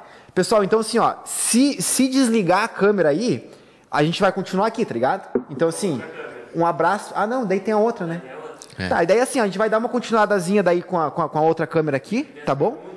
E aí daí depois a gente encerra, tá? Mas é só pra explicar pra vocês, se caso deu um corte aí é porque a gente só tá com essa máquina, mas a gente vai tentar dar um jeito aí de, de dar uma melhorada nesse, nessa questão da câmera.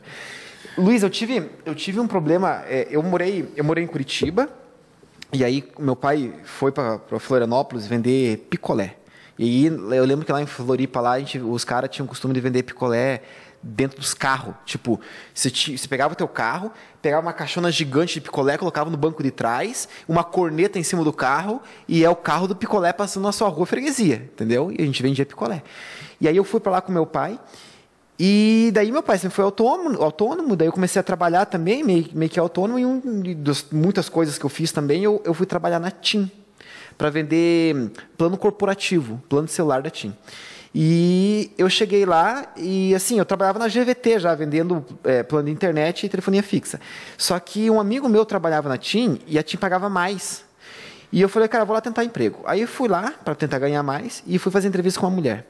Eu não vou falar o nome da religião que ela tinha lá, não- porque pode pegar mal, mas eu cheguei para fazer é, a entrevista com ela, entreguei o currículo e fazer a entrevista com ela.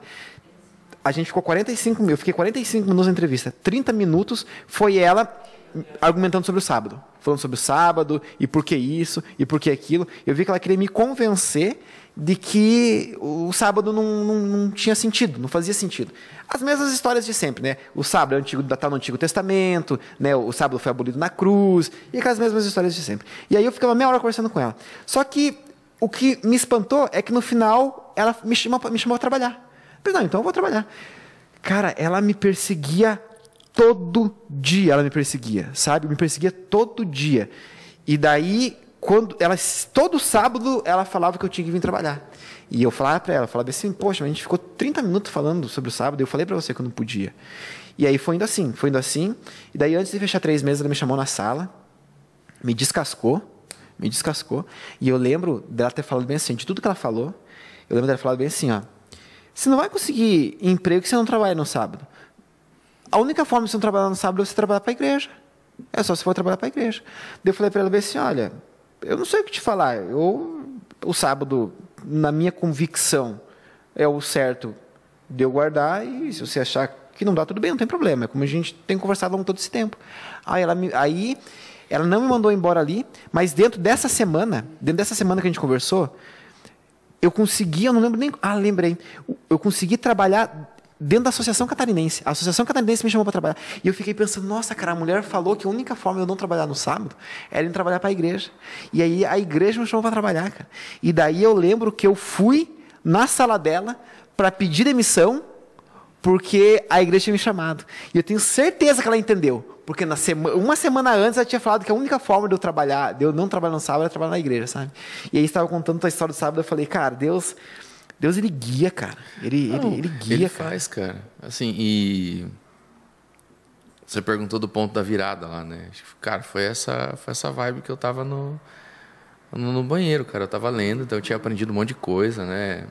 Mas assim, mas você já estava, você já estava tendo, você estava se aproximando do cristianismo já, porque assim, a impressão. Tava fazendo estudo bíblico. E por que, que você vai fazer estudo bíblico? Tipo... Porque meu computador quebrou. Essa é a história. Caraca, mano. Meu computador quebrou. Então assim, é, minha mãe estava frequentando uma igreja em São José. A gente tinha acabado de morar, de, de se mudar para São José. Minha mãe estava frequentando uma igreja lá. E ela conheceu um casal de obreiro né? E eles fizeram amizade e tudo mais. E eles estavam começando o evangelismo lá. Eles estavam vindo para começar o evangelismo. E eu estava no. Assim, eu, eu não estava mais no auge das minhas loucuras. Eu estava num período de depressão muito forte, assim, sabe? Tava. Uhum. Tava, cara, eu tava nessa época eu tava realmente no deserto assim. A minha vida se resumia a trabalhar. Eu trabalhava. Ótica, na ótica, na ótica? Na ótica. Eu chegava às 7 horas da manhã para trabalhar e saía às 11 da noite, 10 da noite. Era isso que eu fazia. É, e jogava, jogava muito. Jogava Counter-Strike, jogava essencialmente Counter-Strike, né? Uhum. Então eu montei um computador para jogar e tal, e tal, e tal. E minha mãe fez amizade com esses obreiros lá, né? E, e assim foi, cara. E, e um dia meu computador deu pau, do nada. Sabe? E eu comecei a mexer, montei, desmontei, nada de ele funcionar. E aí minha mãe falou, ó, tem um amigo meu que pode te ajudar. Falei, tá bom. Quem que é o cara? Isso um minutinho. Ô, que pizza demorada? Cara, a gente, a gente se equivocou pelo horário. A pizza vai chegar daqui uns 20 minutos. Ah, tá Tranquilo. bom. Fazer o quê? A câmera acabou. Mas tá, então tá pegando só lá? Tá pegando só essa daí. Então você não quer, não quer colocar é, essa daqui quer puxar lá? ela pra cá? É, pra ficar de, de frente pra nós? É, fica mais fácil. Aí, ó, galera, vai chacoalhar. Pessoal, vou dar uma chacoalhadinha aí, tá bom? Mas vai, vai ficar bom. Mas pode, pode continuar, Luiz. Aí, cara, minha mãe falou, ó, tem um amigo, um amigo meu que pode te ajudar a resolver isso daí. Falei, tá bom. E era o obreiro, né? Daí ela pegou e falou, né, que, que o cara ia me ligar para resolver. Aí ele me ligou e falou: O que, que você acha de fazer isso no seu computador, fazer aquilo, fazer aquilo outro e tal? Eu falei, cara, tudo que você tá falando para fazer eu já fiz. Já tentei já. É, já tentei. Viu? Ô, Léo, não tem como você pegar. Pode levar nada. Não, não tem como você pegar a bateria daquele trem lá e botar para carregar? Vai botando para carregar. Porque daí talvez no finalzinho a gente consiga Sim. trabalhar com as duas de novo, entendeu? E, e aí? aí? foi assim, cara. Daí ele conversou, falei, cara, já fiz, tudo isso eu já fiz, entendeu? Já tá. Aí ele. Não, mas tenta de novo e tal. Eu falei, cara, tá. Vou tentar fazer de novo. Aí subi lá no meu quarto, fui fazer aquilo que eu já tinha feito 500 mil vezes e não tinha funcionado, e agora funcionou. E deu certo aí? Nossa, deu certo. Eu fiquei você com vontade repetiu, de quebrar o computador daí, né, Você repetiu o processo que você já tinha feito e tinha dado errado. aí eu fiquei com vontade de quebrar o computador. Eu falei, putz, cara, tô devendo um favor pra um crente agora. Que desgraça, né? e ele vai, ele vai querer minha alma é, agora. Falei, que desgraça, cara. Quando esse cara vier aqui em casa, eu vou ter que ser simpático agora, né? E daí passou acho que uns dois dias ele foi lá em casa. Né? Ele começou a trocar ideia, assim, ele não falava nada de Bíblia comigo, sabe? E você esperando ele falar de Bíblia? É, eu esperando. Falei, cara, a hora que ele vier eu vou dar no meio, né? Só que ele não falava. A gente trocava muita ideia sobre muitos assuntos, assim, sabe? Uhum. E, e aí um dia ele foi pregar na igreja dos, dos meus parentes em Ponta Grossa, na igreja do Varanas lá. E, e, aí, por uma série de fatores, eu acabei indo junto, assim, sabe? Coisa muito aleatória, assim, uhum. e daí eu acabei indo junto.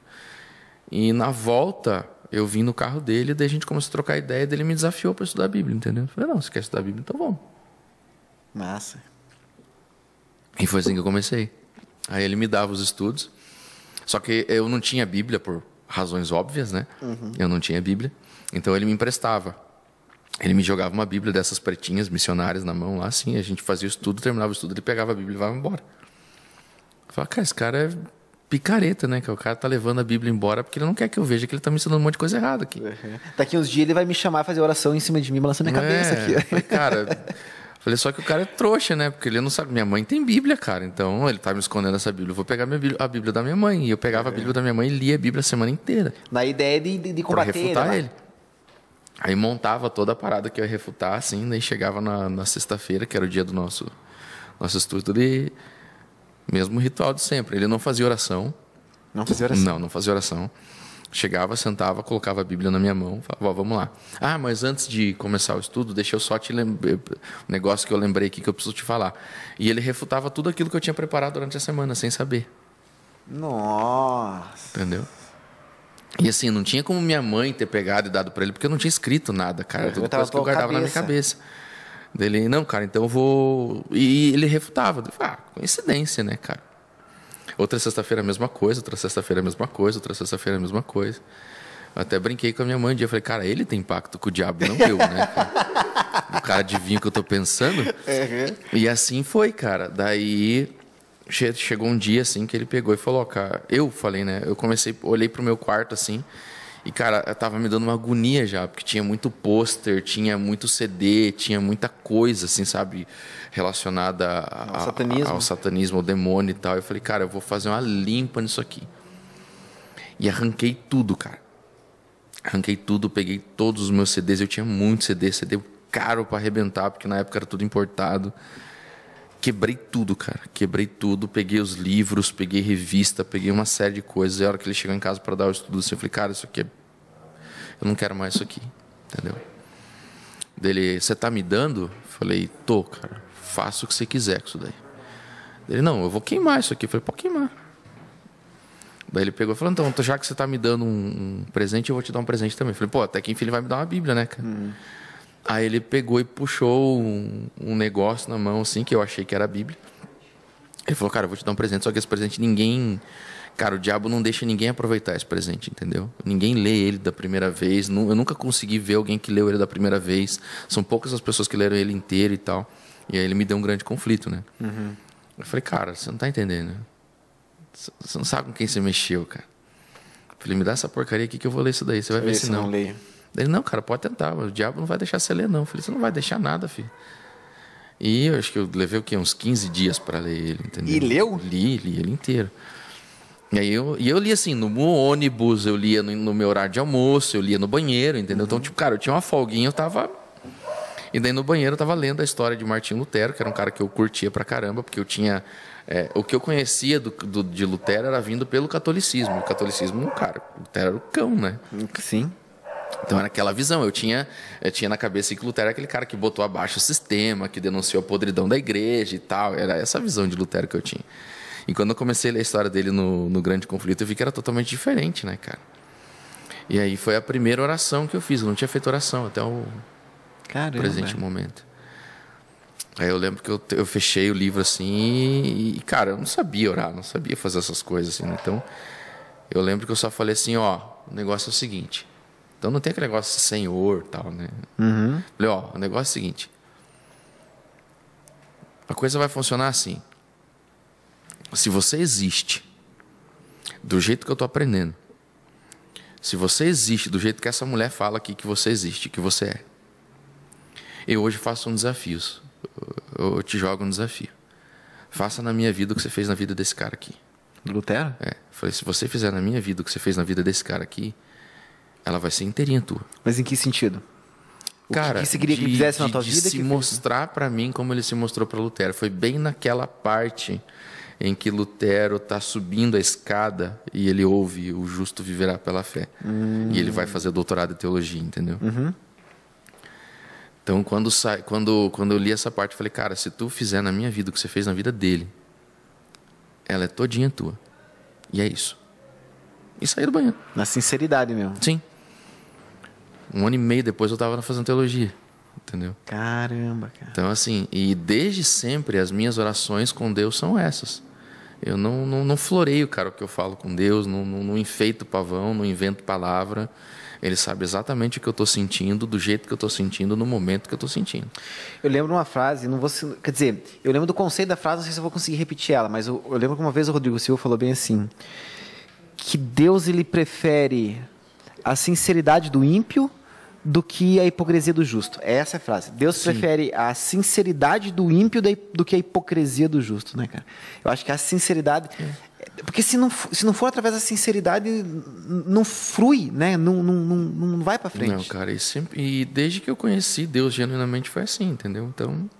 E você falou que você curtiu, você se encontrou na, na, na, na ótica lá. O que, que você fazia na ótica que você curtia? Cara, que que eu fiz tudo lá, velho. Desde fabricação de lente até montagem, controle de qualidade. Quando eu me despedi da ótica, eu estava no controle de qualidade. E se curtia, se curtia o processo demais, do negócio? Demais, cara? demais, demais, é demais, cara. Eu era apaixonado por aquele negócio, sabe? Acho que assim, profissionalmente foi o que eu mais curti fazer. Eu, é aquilo que eu te disse, cara, eu me realizei profissionalmente ali. Né? E assim, então, teve, é que você ficou quanto tempo fazendo trabalho na ótica? Dez anos, cara. Dez anos. E, e, certamente não ficou dez anos com depressão, né? Não, não, não, não. Então, tipo, foi, foi, foi um período ali foi um período, foi um período. depressão só. Cara, é assim, então, eu não sei então nem dizer ter... se é uma depressão, entendeu? Mas foi aquele vale onde Deus me desconectou. Tá bom. Onde Deus me desconectou de tudo aquilo de ruim que eu tinha, entendeu? E que eu tinha contato. Então, eu não sei se chegou a ser uma depressão, cara, porque uhum. é, hoje, olhando para trás, acho que foi um período de solidão, não chegou a ser uma depressão. Para mim, foi muito difícil na época porque eu perdi tudo, cara. Eu perdi amigo, eu perdi é, lugares onde ir, eu não tinha onde ir. Por isso que a minha vida se resumiu a trabalhar, entendeu? Uhum. Porque eu não tinha para onde ir, cara. Eu não tinha para onde ir, eu não tinha com quem conversar. Eu não tinha nada. Nada, absolutamente nada. Sabe? Então, Deus me desconectou de tudo antes de se apresentar para mim, entendeu? Uhum. Então, assim, foi uma limpeza, cara, foi uma faxina mental, espiritual, emocional. E daí, quando tava assim, a coisa mais ou menos organizada, ele, filho, vem cá, agora, agora nós vamos trocar uma ideia. Caramba, senta aí que nós vamos trocar uma ideia. É. Sabe, sabe tem, cara, tem um, é, tem, um, tem um momento da história de Jó que eu vejo Deus fazendo isso com Jó, sabe? Cara, e me arrepia, assim, porque é, até era, era, outro, era outro assunto que eu queria entrar, mas não vai dar tempo, porque senão a gente vai. Mas assim, ó, eu, eu acho que para a gente conseguir curtir Deus mesmo, sabe? Para conseguir curtir Deus mesmo, gostar mesmo de Deus, é, eu acho que a gente tem que encontrar em Deus alguma coisa que chame a atenção da gente, sabe? Porque, por exemplo, eu da minha noiva existem características específicas que me fazem gostar dela, sabe? Se eu olhar para Deus num geralzão assim, talvez dificulte um pouco mais. Mas se eu começar a enxergar Deus por certos prismas, talvez eu consiga é, é, desenvolver um sentimento maior por ele, sabe? Por exemplo, algumas coisas de Deus que eu acho assim extraordinário. Por exemplo, a inteligência de Deus, sabe? Eu acho extraordinário. Tem outras características, mas para entrar na questão de Jó e nessa ideia aí de que Deus fala, tipo, senta aqui, vamos trocar uma ideia. É, eu, eu curto a zoeira de Deus. Chegou? Aí é bonito. Aí é bonito. Eu curto, eu curto. É, agora a gente tem suco agora aqui. A gente, mas assim, ó, eu curto e assim pode ser até ser que, que, que escandalize para algumas pessoas, mas eu curto o Deus zoeiro, sabe, Luiz? É, se quiser patrocinar nós. É. Cara, mas se tem um negócio da hora na Bíblia, é o senso de humor de Deus. Cara, demais, demais, demais. Ó, no, no, livro de Jó ali, ó, por que, que eu acho que, que Deus é zoeiro no livro de Jó? Porque, veja só. Deus. Deus de, oi? A tampa virada pra quê? É, Não, quer patrocinar, patrocinar nós primeiro. Ah, patrocina, vou fazer propaganda de graça. Vocês sabem qual que é ainda. Então, mas daí eles vão saber lá. Aí, aí não, não vou fazer propaganda de graça. Aí quer patrocinar nós, estamos precisando de mesa de corte, estamos precisando de outra câmera lá, patrocina nós. Por que, por que eu curto. Vem cá, vem cá, vem, traz aqui, Dani. Aí, ó. O... Traz, traz aqui. Tem um comentário aqui que é muito pertinente esse momento. É. Foi o. O Lucas. O Lucas Barbosa. Ah, o Lucas, o cara do meu serviço. Grande Lucas. Quer dizer, não é mais, passou em outro concurso. O que, que ele tá falando? Acha aí então, na hora que você achar, daí você avisa. Ó, por que, que eu curto Deus zoeiro de Jó? Porque é o seguinte, ó. Beleza, Satanás foi lá e, e, e, tomou o reino, né? Tipo, foi lá, enganou Adão e Eva e agora ele passou a ser representante da terra. Aí aconteceu, aí a Bíblia fala assim, ó. Num dia em que os filhos de Deus foram perante. Per, um, um, dia em que os filhos de Deus foram perante Deus, lá numa reunião que Deus fez, é, estava também Satanás. Aí Sim. o Rodrigo Silva, quando fala, ele explica essa, essa expressão também, ele fala bem assim. Essa, ideia, essa, ideia, essa palavra também traz a ideia de que Tá lá, mas não devia, tá ligado? É, ele é um cara indesejado. É, tá lá, tá lá, mas não devia. Aí o que acontece? Aí imagina você. Você, você é, o, você é o, o diretor da empresa, e aí tem um cara sei lá, que você já mandou embora da empresa, sabe? E aí você chama fazer uma reunião, e daí tá os caras na reunião ali, e vem o cara que você mandou embora. Uhum. E daí fica aquele clima, aquele clima tenso, porque os outros caras sabem que o cara foi mandado embora, tá ligado? E daí o diretor, em vez de ficar de boa, e falar assim, não, deixa o cara lá, o diretor cutuca o bagulho, sabe? Tipo, o diretor chega, chega e, e dá uma cutucada, porque, tipo, tá, os caras estão na reunião lá, se você for ler Jó capítulo 1, Deus fala bem assim, é, quem que é você mesmo? Tipo, ele, ele chega e dá a impressão que ele fala exatamente isso. Quem que é você mesmo? Aí, Satanás, ele usa uma expressão que daí eles começam a ficar não é que trocando farpa, usando de ironia um com o outro ali, sabe? Porque daí Deus fala bem assim: de onde você vem? De onde você vem? Ou seja, tipo, Deus sabia de onde que Satanás tinha vindo, que tinha vindo da terra. A impressão que dá é que ele fala bem assim: é, quem que é você mesmo? E daí, quando Deus pergunta para ele de onde você vem, Satanás ele usa de ironia com Deus também. Porque daí a expressão que ele usa é o seguinte: ele fala bem assim, ó, eu vim de andar e rodear pela terra.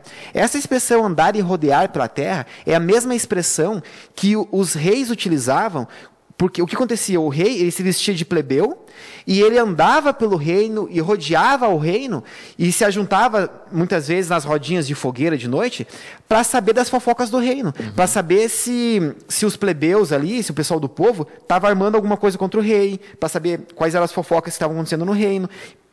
Então, essa expressão de andar e rodear a terra é a mesma expressão que o rei utilizava quando estava andando e rodeando o seu reino. Então, Satanás usa de ironia com Deus também. Aí, quando Deus fala bem assim, é, quem que é você mesmo? Satanás fala bem assim, não, eu sou, eu, eu vim, eu, tava, eu sou aquele que estava andando e rodeando pelo meu reino lá. Aí, o que, que Deus faz? Aí, Deus usa de ironia com ele também. Fala assim, ah, o reino é teu? Tipo, todo mundo serve? Mas você viu meu servo Jó lá? Aí Deus usa de ironia com Satanás também. Aí Satanás não aguenta a brincadeira e já apela, né? Aí ele fala assim, mas também você cobre o cara com, com um monte de coisa, você dá um monte de coisa pro cara.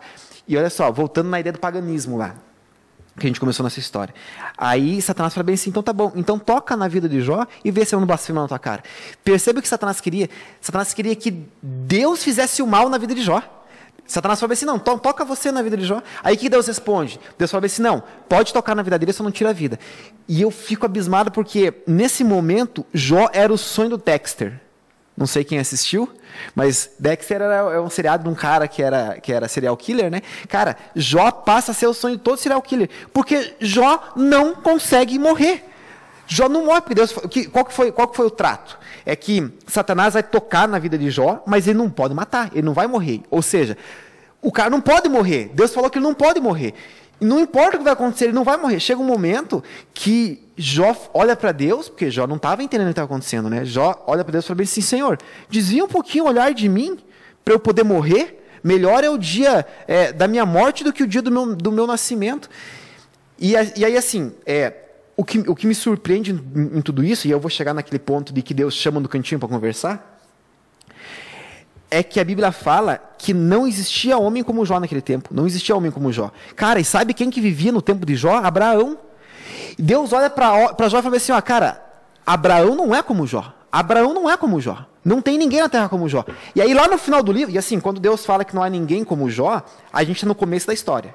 Aí Jó passa por toda essa dificuldade. Lá no final do livro, é, lá no final do livro, ele é, tem o verso que eu mais fico. É, o verso da Bíblia que mais me deixa perplexo. Porque lá no, lá no livro, no final do livro, Jó fala bem assim: ó, depois de passar por tudo, eu te conhecia só de te ouvir falar, agora os meus olhos te veem. Cara, esse cara aqui que está no final que fala esse verso, antes eu te conhecia só de te ouvir falar e agora os meus olhos te veem, ele é um cara que está bem à frente daquele cara que Deus falou bem assim: não há ninguém na terra como ele. E eu penso bem assim, cara, o que, que sobra para mim? que, que sobra para mim? E aí chega nessa parte que você falou em, quando Deus chama o cara num canto para conversar, porque assim, cara, a vida de Jó tá zoada, tá zoada, perdeu tudo, perdeu família, perdeu riqueza, perdeu saúde, perdeu, tá zoada a vida de Jó. E Jó não entende o que está acontecendo com ele, tá ligado? Ele não sabe. Ele sabe.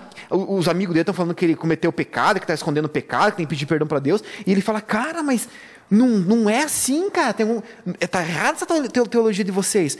E ele não sabe o que está acontecendo. Aí chega lá no final do livro, Deus chega para Jó e fala bem assim: Eu vou. É, na, linguagem, na linguagem paulina, vou trazer a linguagem, linguagem de hoje aqui. Deus chega para Jó e fala bem assim: Jó, porque daí a Bíblia fala que Deus apareceu para ele num, num, num, redemoinho lá, né? De fogo uhum. lá. E daí ele vai falar com Jó. E daí Jó, sem entender nada, sofrendo uma barbaridade, como diz meu pai, Deus chega para Jó e fala assim: Jó, você tem alguma coisa para me falar? Você quer me perguntar alguma coisa? Aí Jó fala: Não. Aí Deus faz: Tem certeza? Ele fala: Não, não tem nada para perguntar, não. Daí Deus fala bem assim: Jó, você tem alguma coisa para me perguntar? Aí Jó responde, cara, e, e, me dá vontade de chorar, cara. Jó fala bem assim, ó. O que, que eu vou falar para você? Tipo, quem que vai ser o quem vai ser o mediador do nosso, da, nossa, da nossa discussão? Quem vai ser o mediador da nossa argumentação? O que, o que, o que, que eu posso falar? Mesmo que eu use toda a argumentação do mundo, como que eu vou te convencer de alguma coisa? Olha a diferença entre eu e você. O que, que eu vou falar para você? Quem que é o mediador da nossa discussão? O que, que eu vou falar para você? Aí Deus fala bem assim, então tá bom, Jó, vem cá, vou te explicar uma coisa. Ó, agora é, é agora é necessário entender o que estava na cabeça de Jó e o que Deus explicou. Porque assim, na cabeça de Jó estava o seguinte, cara, não estou entendendo nada, mano, não estou entendendo nada, tudo zoado, cara. E daí Deus chama Jó e fala assim, tá vendo a constelação, Jó? Eu que fiz. Tá vendo o mar? Eu que fiz. Pá, tá vendo tudo? Eu que fiz, cara. Aí Jó fala bem assim, ah, legal. Só que na cabeça de Jó, tipo, não respondeu minha pergunta, tá ligado? Eu, eu tô sofrendo e você é gigante, beleza, mas e aí? Não respondeu minha pergunta. Aí Deus fala, você quer me perguntar alguma coisa, Jó? Aí ele fala assim, não, eu vou te perguntar então, olha aqui, ó. Isso aqui é tudo que eu criei. E daí, aí, Deus não responde a pergunta de Jó. E no finalzinho do livro, Deus fala bem assim, Jó, eu, vou, eu, vou, eu preciso te falar uma coisa. É o seguinte, ó. Existe um monstro no mar e existe um monstro na Terra, que, era, que, que Deus utiliza a compreensão cultural da época para explicar as coisas, né? E naquela época existia a ideia de que existia, que, que é o monstro do mar, que é, algumas traduções bíblicas trazem, trazem como hipopótamo, mas é, eu esqueci o nome do bichão lá, mas é o Azamute, não é? O Berremote. Berremote. E aí ele Deus fala assim, ó, tem esse bichão da água aqui, ó, e tem esse bichão da terra aqui, tá ligado? E é o seguinte, os dois estão tretados e eles ficam em guerra direto, já. Ficam em guerra direto. E é o seguinte, eu eu tô tendo que segurar os caras para não destruir tudo. Eu tô tendo que segurar os caras para não destruir tudo e os caras estão em guerra. Sabe o que, que eu preciso de você, Jó? Porque assim, ó, você não, você não vai conseguir vencer eles, tá ligado? Você não vai conseguir vencer eles, porque você é muito pequeno. Essa treta é minha, eu que vou resolver a parada. Só que você é muito pequeno. Eu só preciso de uma coisa de você, Jó, que você continue de pé. Eu só preciso que quando você cai, você levante. Eu só preciso que você continue lutando, apesar das dificuldades que você está tendo na tua vida, apesar de você não entender muitas coisas, apesar de você não fazer sentido os bagulho para você, eu preciso que você que você continue de pé. Quando você cair, você continue de pé, porque eu vou resolver tudo e uma hora isso aqui vai acabar. Sabe, essa chamada de Deus senta aqui, Jó, vamos conversar, que é o que Deus acho que fez com você, trouxe no cantinho, sabe, cara? Eu acho que isso é um é uma mudança de concepção do que é cristianismo. Acho que a gente consegue a partir desse momento entender que existe uma concepção equivocada do que é servir a Deus, sabe? Eu acho que a partir desse momento que Deus te chama no cantinho para conversar, é o momento em que você fala bem assim, cara, eu acho que eu não consegui entender tudo, sabe? Não consegui entender tudo. Mas a partir daquilo que ele me revelou faz sentido agora. Sim. Vamos pegar, vamos pegar aqui. Tem várias perguntas. Vai nas perguntas, hein? Vamos lá nas histórias. Pô, acho que faltou uma faca pra nós aqui. Na próxima semana, viajando com o Sr. Paulo. Eles, eles já querem um segundo episódio com o pastor. Com certeza, vai ter que marcar. Combinamos, combinamos. Combinamos. Não, mas tem na cozinha ali. Vai ser no estilo deserto. É, você não queria fazer tipo uma taverna? É, assim, não, você não, não. É na mão mesmo. Mas vamos, acho que Mas acho que tá meio. Ah, ó, cara, muita coisa aqui que eu queria conversar com, com- com- com o Luiz, não deu tempo. A ideia. Cara, você, comportou? Comportei. Era horrível na comportagem, cara. Era horrível Nossa, era muito ruim, cara. Sabe Era ruim com força, bicho. Sabe quantas campanhas eu tenho, cara? 20. 20. 20 campanhas de comportagem, cara. Mas eu não lembro. Eu era tão ruim que o meu diretor de comportagem falou assim, cara, você não pensou em ser obreiro, não? Deus tá aí pra ser obreiro. Vai lá, vamos para as perguntas lá então. Eu dava os senão- livros, cara. Você fazia o quê? Quando o cara não tinha dinheiro pra comprar o livro, eu dava. Você dava os livros? Pensa assim, ó. Não apareceu um computador assim Cara. O meu, o meu veículo de conversão foi o grande conflito. Aham. Então foi ali que eu decidi mudar de vida. Quando eu comportei, eu vendi o grande conflito. Aí eu vi o interesse da pessoa, vi que a pessoa gostou do livro e tal, e não tinha dinheiro para pagar. A minha cabeça funcionava assim, cara, o que, que eu vou dizer para Deus no dia do juízo, entendeu? Que o cara não teve dinheiro? Eu já dei, eu já dei livro para as pessoas também. Cara, leva o livro. Exatamente. Leva o livro. Daí um dia meu diretor chamou, cara, tu tem que parar de dar livro, bicho. Eu falei, mas eu não consigo. É mais forte do que eu, pô. Eu falei, cara, é mais forte do que eu, entendeu? Ele falou, cara, então sai, vai ser obreiro. Deu sair, foi ser obreiro. Daí você saiu, foi, ser Eu saí, obreiro? foi ser obreiro. Mas como é que você pagou o colégio daí? Sendo obreiro. Pera aí, tinha esse, tinha esse jeitinho aí, cara? Eu não sabia. Mas daí como assim? Como eles pagavam o colégio pra você, com a fita? Eu Você, como assim? Você, você era salariado daí? Tá, mas como é que você conseguia pagar 10 mil, de inter- porque você, certamente você começou como internato, como é que você conseguia pagar Não, 6 eu não tava mil? internato, eu tava fora. Você tava Eu casado fui, já? Eu casado já. Ah, entendi. Mas daí você tinha que trabalhar só nas férias daí? Mas daí você era obreiro lá no colégio? Ah, você era obreiro lá no colégio daí. Eu trabalhei na cidade de Conchal. 25 quilômetros ali do NASP. Mas isso desde o primeiro ano? Cara, eu, ó, eu vou até colocar o copo do lado aqui. Eu sei que vocês têm pergunta pra fazer, Segundo. mas faz um podcast pra vocês, então daí vocês É, fazem tá pergunta. Brincadeira. Pessoal de Você já vai Conchal, pra beijo pergunta. pessoal de Conchal, cara. A igreja que eu amo, cara. Eu amo aquele lugar. Tá mandando pergunta desde as 8 horas da manhã. Cara, tá, outra Eu, eu queria. Mas tá, outra hora eu falo. Mas sabe, eu queria falar pra você, cara, por que, que eu não consegui ser. Por que, que eu não vinguei, que nem diz o pastor BJ? Eu comportei. Sabe o pastor BJ?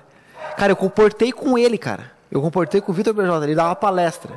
Eu não sei se eu posso falar aqui, mas o bicho era muito louco, cara. E o bicho. E era usado por Deus, cara, naquele Ainda tempo. Ainda é bem louco, né, cara? É que eu não tenho mais contato, cara. Vem aqui, se Cara, ele era muito louco. Mas, cara, mas era um bicho usadão por Deus. Mas enfim, aí a gente. Vamos para as perguntas lá então, que senão a gente não vai conseguir, daí Vai. o pessoal fica bravo com nós, tá? Manda as perguntas. E vocês estão me ouvindo? Vocês estão me ouvindo? Estão me ouvindo? Ah, me ouvindo. Vamos lá então, galera. Vamos para vamos as perguntas. Ô, o que, que o Lucas falou lá? Você achou do Lucas? Achei, cara.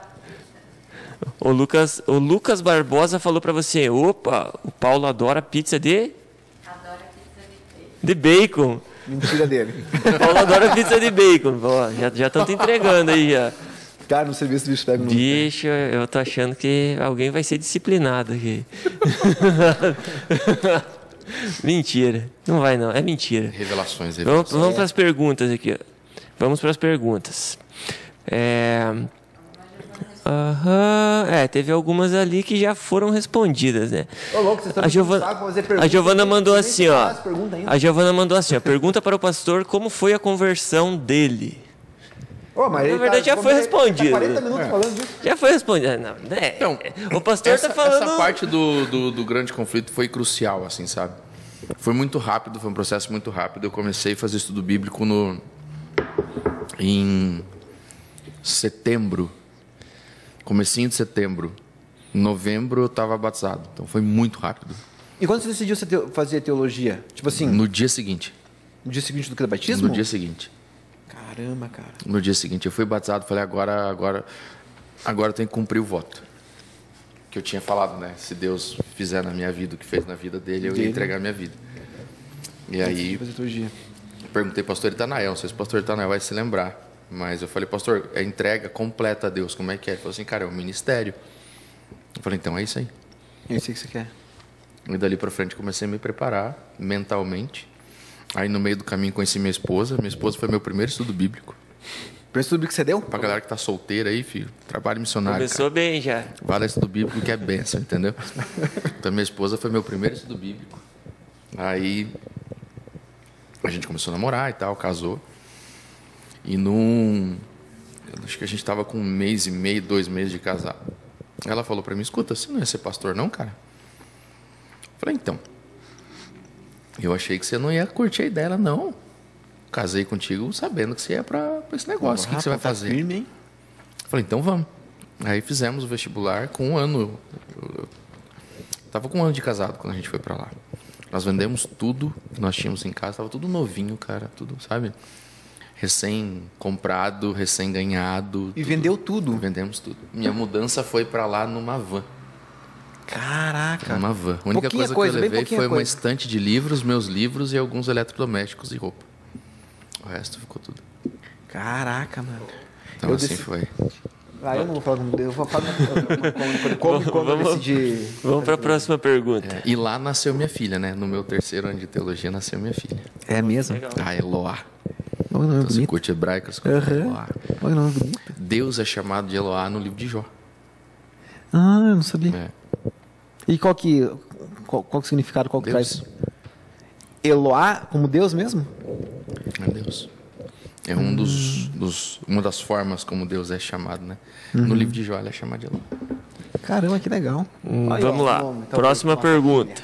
Vamos lá. É, na verdade, não é uma pergunta, né? Um elogio aqui. Ah, a Giovana perguntou isso. A, a Milena tinha perguntado como funciona quando não sabe qual a ordem. Porém, eu não entendi essa pergunta. Eu perguntei para ela e eu não entendi a, A a resposta, resposta eu também dela. E daí a pergunta dela já foi respondida. Já. Tá, mas faz pra nós aí. A gente quer saber o que é. Ela perguntou de novo embaixo e não deu para entender direito. Tá, eu mas aí per- pra nós, talvez nós traduz. Talvez a gente consiga. Então, como funciona quando você não sabe qual a ordem? Só que ela estava falando sobre um assunto que vocês estavam Ah, falando naquele momento, entendeu? Entendi. Será que é sobre tentação, provação e consequência lá? Pode ser que seja isso. Ô, Milena, é, Milena, manda de novo aí, então a pergunta. Tá, então manda lá e nós É, vamos para a enquanto ela está próxima. mandando, se for isso, a aprovação sempre vai te colocar numa situação onde você vai ter que testemunhar da sua fé. Que foi aquele caso lá. Então o cara chegou e. e sabe, onde você, você é obrigado a dar um testemunho. Tipo, ó, cara, eu quero te promover, mas você precisa ter flexibilidade de horário. Isso é tentação. Que é assim, ó, você vai ser promovido. Entendeu? Então ali eu fui tentado a desistir da minha decisão porque eu tava com a maçã diante de mim, ali, entendeu? Cara, você vai ser promovido, você vai ganhar aumento de salário, você vai fazer isso, você vai fazer isso, você vai fazer isso. Entendeu? Então, a aprovação, ela sempre vai te colocar numa situação de testemunho. Pois é, mas, você vai testemunhar da sua fé. mas aí você não tá testemunhando também no momento que você diz não. Sim não, cara. Sim não. Porque assim, se. é, se Deus for colocar a gente numa situação em que vai testemunhar, que vai te seduzir para alguma coisa, porque para mim era uma tentação, entendeu? Porque Uhum. o, o meu sonho era gerenciar um laboratório. E você estava fazendo um negócio que você curtia, né? É, entendeu? A tentação, ela vai te induzir ao pecado. Entendeu? Ela sempre vai colocar assim, tipo, ó, você é noivo. Ela sempre vai colocar alguma menina perto de você que te dê atenção mais do que deveria e que vai te, entendeu? A tentação ela vai te induzir ao pecado, ela vai te mostrar uma, ela vai te fazer uma oferta de pecado. A aprovação não faz uma oferta de pecado para você. O que a aprovação faz, então, se eu não faz uma oferta de pecado? Ela te dá, ela te coloca numa situação onde você vai ter que testemunhar da sua fé. Entendi. Entendeu? Você tem que se Sem- portar. Sem necessariamente ter aquela vontade de pecar. É porque a, a aprovação Entendi. não te desperta a vontade de pecar. A tentação, sim. Ó, bacana isso aí. Ó, dá pra fazer corte desse aí também, hein? Ah, A pode aprovação, não te, a aprovação não te, não, não, te, não te desperta o desejo de pecar. A aprovação não te, des- não te, a aprovação não te desperta o desejo de pecar. Não. Bacana. A tentação, sim. A consequência é o fruto de uma escolha sua. É, aí mais tranquilo entendendo aí. Aí, cara, a consequência você vai aprender a trabalhar quando você for desenvolvendo a tua maturidade espiritual. É quando você consegue discernir essas coisas que você para de usar Deus como muleta. Entendeu? Aí você vai ser submisso a Deus quando assim, tipo, cara, não funcionou o equipamento na semana passada. Senhor, eu não sei por que, que não funcionou. Mas tá bom, eu não vou chutar, não vou esbravejar, não vou desistir, vou. Tá bom. Fica de boa. Segue o baile. Semana que vem a gente tá aqui de volta.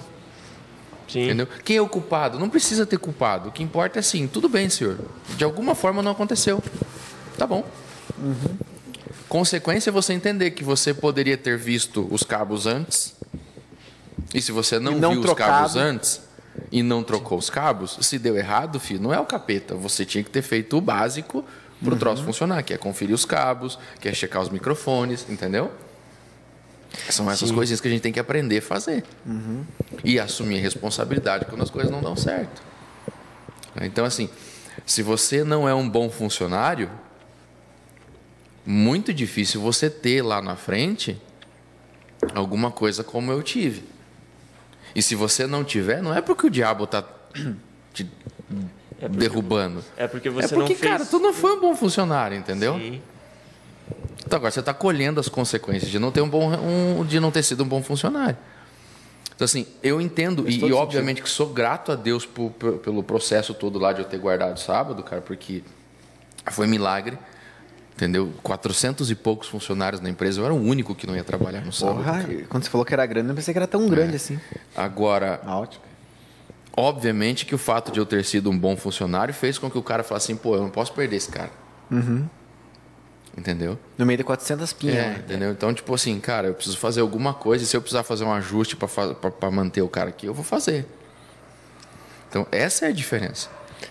Sim. Sabe? Isso é uma forma de testemunho também.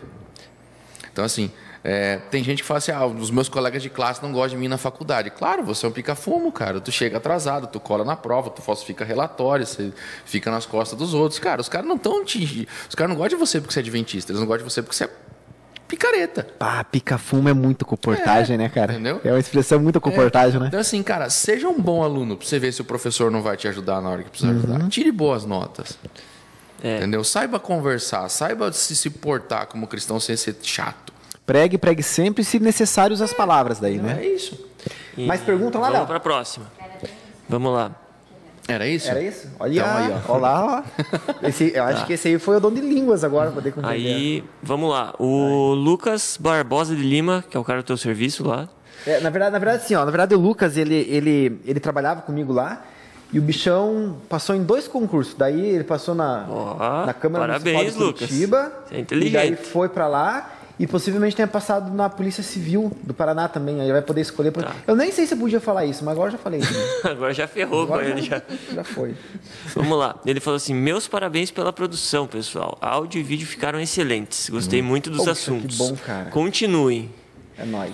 Aí a Marta Pasco falou assim: Oi, gente. Esse moço Luiz é muito abençoado. Um testemunho de vida e transformação. Amém. Aí vamos lá. A Marta de novo. Ah, olha aí. Ah, tá. A Marta falou para Milena que foi respondida a pergunta dela. Vamos lá. Aqui, ó. Milena perguntou. É, pergunta para o pastor: No satanismo tinha sacrifícios, algo semelhante às coisas que temos no Velho Testamento? No lugar onde eu frequentava, não. Mas tinha. O baterista da minha banda era envolvido com isso aí. Eu não. Tinha, tinha é umas vertentes ali dentro, então. Não, ele tem ramificações, né? É aquilo que eu falei. Eu era da parte adventista lá, então. não tinha tanta mística. Cara, Era mais light, assim. um pouco. Satanás é um excelente vendedor, cara. Ele tem Verdade. o produto certo para cada um. Então, se a pessoa tem um apelo mais, mais teatral, ele tem isso para oferecer. Se a pessoa tem uma vibe mais racional, ele tem isso para oferecer. Se o cara gosta de de tambor e galinha preta, tem para oferecer. Se o cara gosta de um culto racional, tranquilo, trocação de ideia, ele tem para oferecer. Então, Tem todo gosto. é. Por que que para mim isso não tinha um apelo muito forte? Porque eu nunca fui ateu, eu nunca duvidei da existência de Deus do diabo, entendeu? Eu odiava Deus, era diferente. Então, como para mim tanto faz como tanto fez, ele nunca precisou aparecer. Então, ele não precisava me convencer de nada, entendeu? Há alguém que para se fortalecer precisa disso. Teve aquele tipo de experiência que nem o Mornovo? Não, de ver máquina lá, não. De ver as coisas Não. assim. Não, na intensidade que ele teve, não. Porque aquilo, eu não precisava disso para acreditar. Entendeu? Então, é assim. Deus é um péssimo vendedor. Deus é o pior vendedor que existe. Porque Deus dá, ele não vende. Entendeu? E o material de Deus é único. Deus não tem uma estante, Deus não tem um mercado livre para você. Deus tem uma mercadoria só que é a salvação e a graça. E ele não, É, ele, ele não força, é com né? frete incluso, entendeu? É Então, frete incluso. Boa. E, ele, e, ele, e, ele- assim, eu acho que Deus, nessa perspectiva, ele é um péssimo vendedor porque ele não força, né, cara? Não. Satanás, ele força. Satanás, ele força o máximo que puder. É, Deus insiste, ele não É, força. mas ele insiste, mas não força. Então, essa é a diferença. Quando a gente fala em termos de paganismo, por que, que quando você se relaciona com Deus em termos de paganismo, você não, não vai conseguir aproveitar o melhor dele? Porque ele não quer nada. Ele é um Deus doador, cara. Você vê Deus sendo alguém que dá as coisas desde o princípio. Olha só. Ele cria o homem, coloca o homem num jardim e fala para o homem: Você pode comer de tudo, cara. Tudo que está aqui é teu, é para você. Quando Deus cria o homem, cara, qual é a primeira coisa que Deus fala a respeito do ser humano? Você já se ligou na Bíblia? Que Deus fala, a primeira coisa que É, ele fala. a respeito deles, assim, façamos o homem a nossa imagem, conforme a nossa semelhança, tenha ele domínio. Então, a primeira coisa que Deus faz para o homem é dar domínio para o homem. Entendi. Então, Deus não é aquele cara que está interessado em receber alguma coisa. Deus é doador desde, desde o princípio da Bíblia. Cara, olha que legal. O, o Thiago Arraes, ele fala sobre. Eu acho que até no podcast lá eles falam sobre a dinâmica do reino. Sim. E quando eles falam sobre a dinâmica do reino, ele, ele demonstra que a, din- a dinâmica do reino de Deus ela é uma pirâmide ao contrário da forma como existe hoje a ideia de hierarquia. Porque, assim, de, por exemplo, Cristo no Novo Testamento fala que, é, que aquele que é o maior, ele deve servir. Né? O que é maior, ele deve servir. E, e- e- nesse, nesse sentido, por exemplo, se eu sou mais importante que alguém, eu tenho que servir aquela pessoa. Só que hoje, hoje na, na filosofia de como se deve viver a vida nesse mundo é o contrário. Né? O, o- aquele que está acima daí tem que ser servido. Né? Então, essa ideia de que quando Deus cria e Deus fala assim, ó, é o seguinte, vocês vão, vocês vão, vão dominar sobre tudo, a ideia é o serviço. Né? A ideia é o servir. Né? Sim. É isso aí. Ah, vamos assim, vamos, vamos lá para a próxima, pessoal. Só mais uma coisinha. É, você estava falando sobre, sobre, sobre essa, essa questão de, de, de, de quem é Deus, etc. Eu fico abismado quando eu olho para. Não sei se eu vou conseguir lembrar o termo, que é. é, tipo, Deus ele não precisa de nada, tá ligado? Ele não precisa de nada, cara. Ele não precisa. É soberania. Sabe? Cara, quando eu olho pra soberania de Deus, é tipo, cara, eu não, eu não preciso de vocês, mano. Cara, não se vocês deixarem de existir, eu vou continuar existindo, sabe? Tu, pra mim, eu não, eu não preciso de vocês. Não preciso de vocês. Pra nada, não preciso de vocês. Aí Deus fala bem assim, cara, mas pelo fato de eu amar vocês, pelo fato de eu gostar de vocês, eu faço tudo que faço, passo por tudo que eu passo. E aí eu olho pra mim e falo, cara, Deus não precisa de mim, tá ligado? É, é só, é só, é só amor, sabe? Tipo, não precisa de mim. Cara, essa soberania deixa, me deixa, já deixa eu confuso. Sim, Vai vamos para a próxima. É, calma Quanto aí. tempo a gente tem no programa já, Léo? Já deu uma hora e 57. Nossa senhora. então vamos lá, vamos fazer mais, mais um pouco. Vamos comendo aí, vai- vamos, vai querer vamos voltar da próxima vez. É, a, a Marta Pasco falou assim, ó. Ah, Luiz, acho que sua mãe é muito abençoada. É. Não duvido que esta mãe já estava resolvendo tudo com o nosso Criador. Com toda certeza. eu digo sempre o seguinte, cara, quando eu conto meu testemunho, às vezes, quando eu prego sobre isso e tal, que tem um texto em Isaías, né, que fala que, os nós, que nós estamos escritos nas palmas das mãos de Deus, né? Que é Isaías 49. E eu sempre digo o seguinte: eu tô, o meu nome está escrito nas mãos de Deus e nos joelhos da minha mãe. Ó, que massa. Sempre, sabe? Porque foram sete anos de oração, cara. Eu sou fruto de oração intercessória. Então eu creio, creio muito no poder da oração, porque a oração me trouxe onde eu tô hoje, cara. E a oração da minha mãe, com toda certeza. Léo, escolhe mais Ela uma. não me deu um estudo bíblico, cara. Ela não me deu um estudo bíblico, não fez, não, não, me, não me ensinou nenhuma verdade teológica, mas me ensinou sobre o poder da oração e me, me deu um rosto para Jesus, cara. Olha Sim. que legal. Até aí. eu conhecer minha mãe, Jesus não tinha Legal. rosto. Entendeu? E Quando, quando minha mãe entregou a vida dela para Jesus, Jesus teve um rosto na minha vida. E é o rosto da minha mãe. Léo, escolhe mais duas pra gente encerrar então? Pode ser? Ah, Na verdade, não tem mais muitas aqui. É, vamos lá. É, aqui, a Milena. Normalmente, Satanás tem o costume de imitar Jesus. Então, gostaria de saber sobre os sacrifícios. Foi por isso que ela perguntou da, do sacrifício. Tudo Ah, que eu- ele faz, ele faz mal feito. É, é isso aí. Mas ele tenta replicar, de fato. Né? O Apocalipse é escrito assim, se você for ver. Toda a dinâmica do Apocalipse é assim. Satanás tenta imitar Deus, ele tenta contrafazer. Né? Então Deus é Pai, Filho e Espírito Santo, lá ele é besta, dragão e falso profeta. Lá tem as três mensagens angélicas, ele tem seus três espíritos imundos semelhantes a rãs. Você Sim. tem o selo de Deus, você tem a marca da besta. Então ele, ele vai fazendo essas, As contrafações, Essas- né? essas contrafações. É. Você precisa conhecer as contrafações? Não. Você precisa conhecer a verdade. É, Porque, é muito, porque é, muito, é muito mais fácil você conhecer o verdadeiro do que você ter que conhecer todos os falsos, né? Por exemplo, a gente pode fazer um sorteio para quem está assistindo, que a gente pode sortear uma nota de 3 reais.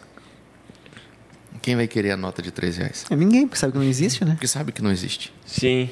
Então, você precisa conhecer uma nota de 3 reais para saber que ela não existe? Não. Basta você conhecer as que existem. Uhum. Então, você conhecendo bem as que existem, automaticamente, quando alguém te apresentar algo que está fora daquele escopo, você já anula. Uhum. Você não precisa conhecer as trevas. Conheça a luz.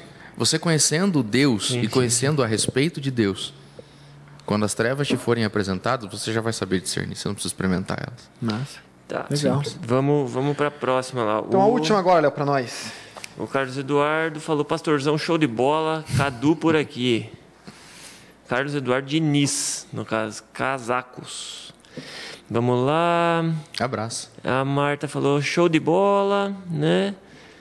Inscrição feita. O melhor pastor do mundo, a Micaele falou. Obrigado. Cara, curtiu. Massa. Deve ser da minha igreja. O pior é que é daqui, pastor. É daqui? É, não Ah, fui o único ali a pô, amar nessa obrigado, noite, pastor. Vamos lá. É, a, cadê a pergunta da Kimberly? Tá, a Kimberly. Opa, pergunta pergunta para boa. ele. Pergunta Qual boa. foi a maior dificuldade quando decidiu sair do satanismo para o cristianismo? Boa. Cara, foi um processo tão rápido que acho que nem o capeta teve tempo pra pensar. que nem eu tive. Outro corte. É. Foi um processo muito rápido, muito rápido, muito rápido, cara.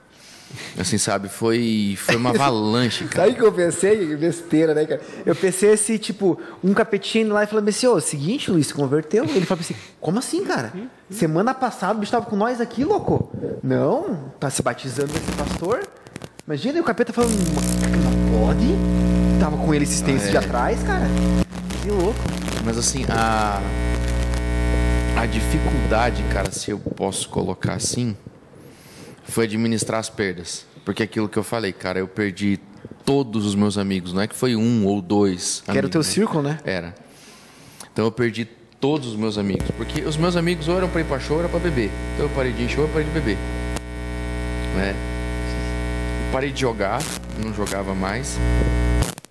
Então eu, eu, eu saí, cara, assim, eu fui. Eu não, eu não posso dizer nem que eu saí, mas eu fui arrancado de um habitat natural, assim, sabe? E, e fui colocado no outro. Parou, de, parou, parou- não jogou mais, nem, nem Nada. Chega de headshot. Tudo, cara. E eu era bom nesse negócio. Pior, pior que eu era bom. E eu caí numa igreja que tinha dois jovens, cara, eu e meu irmão. Nossa. Nossa, que legal. Entendeu? Então, Meu, assim, sa- é, eu saí de, de um convívio muito agitado para um. Cara, literalmente para um deserto, entendeu? Uhum. Então, cara, eu tô curtindo essa pegada toda aqui porque eu tô parado no. no- tô tirando um tempo no deserto. sentindo pra em casa, Ideia, tô me sentindo em sentindo casa. Cara, e Então, e assim, sabe o que eu fico pensando, Luiz? Assim, ó, é, da forma da forma como você largou tudo e abraçou a causa mesmo, eu fico imaginando a quantidade de história que você não deve ter no transcorrer daqui pra frente. Tipo, beleza, virei, pastor aqui, a gente não, não vai dar tempo, a gente vai ter que encerrar, né? Por causa do horário. Mas eu, e, talvez num próximo momento, a gente marca uma próxima vez, Deixa se você marcado puder que a vir, a gente vem. vai deixar marcado, De então. Que eu fico imaginando assim, ó, a partir dessa, dessa forma como você se doou pro negócio, cara, eu fico imaginando as histórias que você tem a partir do momento em que você começou a trabalhar.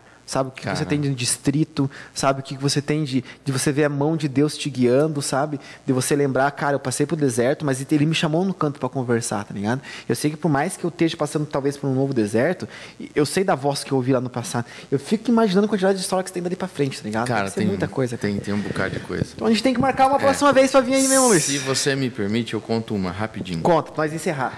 Quarto Beleza? ano de teologia, cara. Eu tava. Eu tinha que vir comportar na associação aqui, porque o requisito para para ser entrevistado na associação era comportar, e eu não tinha comportado nenhuma férias aqui ainda. E você amava comportar. Uhum. eu vim comportar, cara, e fiquei numa. Aqui, aqui na, na Paranaense? Sim, sim. Ah, campinho teteia pra Ponta Grossa, comportar. cara, Ponta Grossa. Fui pra lá. E uns amigos meus de é igreja lá falaram, pô, cara, tu pode vir aqui fazer um acampamento de carnaval pra, de inverno pra gente? Nossa, cara, eu fui naquele acampamento e fiquei doente. Muito frio. Muito frio, fiquei doente. Campos Gerais é, bicho. Aí saí de lá, cara, fiquei hospedado numa casa onde a cama tinha pulga, cara. As minhas experiências de comportagem são todas filmes de terror. Cara. Tinha muita pulga, cara, e eu voltei embora. Não conseguiu dormir. É, não consegui, cara. Doente, cheio de picada, cheio de pelota. Cara, pra resumir a história. catapore, sarampo no corpo É, bolinha. era, era mês, era ano de ENAD, então pra quem faz faculdade tá ligado Uhum. que é ENAD, né? E eles anteciparam a volta às aulas por causa do ENAD. E se você não fizer ENAD, você não cola grau, né? E, e, cara, eu não tinha dinheiro, eu não consegui dinheiro Pra poder voltar pro colégio. pra poder voltar pra escola, no, no colégio, não consegui dinheiro. E eu já tava devendo uns meses antes por um- outros fatores que Uhum. aconteceram lá. Então tava muito difícil. E daí você tinha mais mulher, filho, alimentação, aluguel. tudo isso. E cara, eu não eu não tinha condições de me formar, entendeu? E eu lembro que um dia assim, para quem conhece o NASP, né, eu tava eu, eu- aí eu, eu consegui um pouco de dinheiro, daí eu ia lá tentar negociar e não conseguia, daí voltava, tentei negociar e não conseguia, daí consegui, sabe? Foi um rolo assim, cara. E um dia eu tava voltando da tava saindo que eu tentei entrar e não consegui assistir a aula. Tava descendo aquela ruazinha lá para quem conhece o Sei, pra ir lá, pra, pra, pra, pra pra entrada casa. lá? Isso. Mas peraí, qual? A ruazinha antes de chegar na bandeira cancela? lá. A da bandeira, isso. Só que eu tava saindo Entendi. da faculdade pra ir pra casa, né? Eu liguei pra minha mãe e falei, mãe, arruma a casa aí, nós estamos indo embora. Acabou, entendeu? Faltando um ano. Faltando um semestre. Um cara. semestre. Faltando um semestre. Aí falei pra mãe, falei, mãe, arruma, arruma a casa aí, nós estamos indo embora. Acabou, entendeu? Aí minha mãe falou assim, filho, eu fecho os olhos, eu vejo você formado. Falei, pois é, então fique de olho fechado aí mais um tempo, porque não. Meu Deus, cara. Ela, não, filho, você vai ver, Deus vai fazer um milagre. Falei, tá bom. E, e fui pra casa, cara. E aí, assim, cara, pra encurtar a história, porque essa história é longa pra caramba, é, eu tava em casa à noite, uma senhora bateu na porta da minha casa, Ah, mas em- lá no NASP. lá no NASP. Eu tava lá e a senhora bateu na, na, na porta de casa, eu abri a porta, ela falou assim, viu, tem um negócio pra te dar aqui, me deu uma trouxinha assim, um negócio, colocou na minha mão, virou as costas e foi embora. Quando eu abri, assim, era um cheque de 1.500 reais. Eita. Aí a minha esposa veio, da, veio do trabalho, ela trabalhava para pagar aluguel, né? E ela veio do trabalho e falou assim, eu ganhei uma oferta. Me deu acho que mais mil reais. Meu Deus, cara. Aí no outro dia, a, a senhora que tinha me dado aquele cheque, bateu lá de novo e falou assim, escuta, você tá com aquele cheque ainda? Eu falei, pô, que sacanagem, cara, a mulher me deu o cheque, vai me tomar o cheque de volta. Pia, Tem gente que coloca doce na boca da É. gente só pra encher de formiga, né? Aí ela pediu o cheque de novo, cara. Eu falei, nossa, cara, que é, né? Ainda lembrei da parábola. Até aquele que não, até aquilo que não tem, ele será tirado. né, cara? E aí, eu falei, nossa, não acredito. E dei o cheque pra ela, ela me deu outro cheque de 3 mil reais, cara. Meu Deus. Aí minha esposa tava trabalhando e eu tinha até segunda-feira, cara, pra fazer minha matrícula, eu ia perder o ano. E que dia que, que dia que era isso aí? Isso era quinta-feira à noite, cara. Minha esposa chegou do trabalho e falou assim: "Escuta, apareceu uma mulher lá na, na, na- na padaria perguntando se eu queria mil reais. Oxi. Aí eu falei pra ela que não tinha dinheiro pra pagar, ela falou que não, que Jesus tinha pago na cruz por ela, entendeu? E, e perguntou se eu queria mil reais. Quando eu falei que queria, ela virou as costas e foi embora. E deu dinheiro? Deu dinheiro? Foi embora? Não, não, só- só... virou as costas e foi embora. Aí é eu falei, fácil, ah, né? aí até eu dou. É, eu falei, bom, Quer amanhã é sexta-feira, né, cara? Aí minha esposa foi trabalhar à tarde, eu fui buscar ela lá. Eu falei, daí a mulher apareceu? Não, não apareceu. Então, fazer o quê, né? Você tá bêbada. Aí a, a- a padaria que ela tava, trabalhava fechou. Quando, a- quando ela fechou, assim, a gente tava indo embora, chegou uma mulher, cara, com uma calói barra forte, saca? Nossa, Uma barra antigona. forte, com um vestidão tipo meio de hippie, um cabelo todo desgrenhado, assim, uma sacola, cara. Cheia de papel dentro. E ela enfiou a mão dentro da sacola, assim, cara, pegou e puxou o envelope, assim, entregou pra minha esposa, cara. Que minha esposa abriu, assim, tinha um bolo de nota, cara. Caramba. E ela deu mil reais pra minha esposa e falou assim: ó, esse aqui é um presente pra você. Virou as costas, foi embora, nunca mais vi aquela mulher, cara. Caramba, cara. Sei que pra resumir a coisa, cara, segunda-feira eu fui, paguei toda a minha dívida, fiz a minha matrícula e adiantei duas mensalidades. Caramba, cara. Tava saindo de lá, cara, falando com o tesoureiro, né, cara? Deu o tesoureiro chorando um monte. O tesoureiro chorava mais que eu, cara, porque de tantas vezes que eu tinha ido lá tentar negociar, não conseguia. Aí ele falou pra mim assim, cara, tu faz uma carta, entendeu? Que tem um grupo de empresários aqui que dão bolsa de aluno, bolsa de estudos de 50% para formandos. Só que esses formandos não podem ter dívida, não podem ter nada. Então agora, como você quitou a tua dívida, você pode ter uma chance. É muito disputado, entendeu? Mas escreve uma carta e me traz aqui. Não é Golden Cross lá, não. É. Golden Cross? Daí ele falou assim: só que a parte mais difícil, cara, é a seguinte, porque além dos critérios aqui de avaliação, você tem que ter é, o, o abono de um professor. Que é aleatório, ninguém sabe quem que é, só o professor sabe quem é. Entendeu? E ele bate o martelo. Se ele falar que sim, é sim. Se ele falar que não, é não. Falei, então tá. Aí saí, passei na casa do Edson para entregar meu TCC. Nunes? Aham. O. Edson, era meu, o Edson era meu orientador TCC. Que sonho. Aí eu tava lá, daí O que, que você fez no eu Desculpa. fiz sobre a teoria intertextual entre Gênesis e Daniel, cara, o diálogo que existe entre o relato da criação e o livro de Daniel. Capaz que tem isso. Aham. Cara, junto com ele foi uma delícia Imagina. fazer, né, cara? Eu vi um vídeo que você falou que o Gênesis é um dos teus livros preferidos. É o né? meu livro preferido, É, eu cara. lembro, eu vi, é o meu eu livro um preferido. teu que você falou. E meu personagem bíblico preferido é Moisés, cara. Moisésão. É Moisés. Aí, Ai, tinha tanta pra falar, tanta coisa pra falar. aí, Moisés, né? cara, é, eu tava meio chateadão ainda, né? Deu Edson pegou e falou, cara, o que que tá pegando ainda? Eu falei, não, contei a história pra ele e começou a dar risada. Tá, mas assim, mas por que, que você tava chateadão se tipo, estava pagando.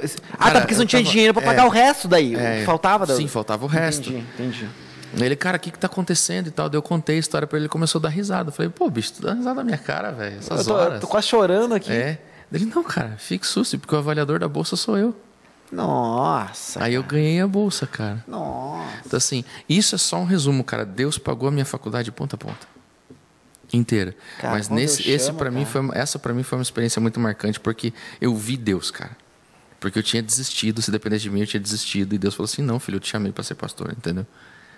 Assim, eu falei pra você que eu ia pagar a tua faculdade e Deus pagou minha faculdade, cara. Amém, cara. Deus pagou minha faculdade. Amém. Então, essa é uma das. Das muitas histórias que ainda a gente, é que a gente ainda vai ficar sabendo, porque a gente Vai, vai marcar, vai marcar mais, Então- mais ou menos daqui. aqui. Tamo junto É. aí.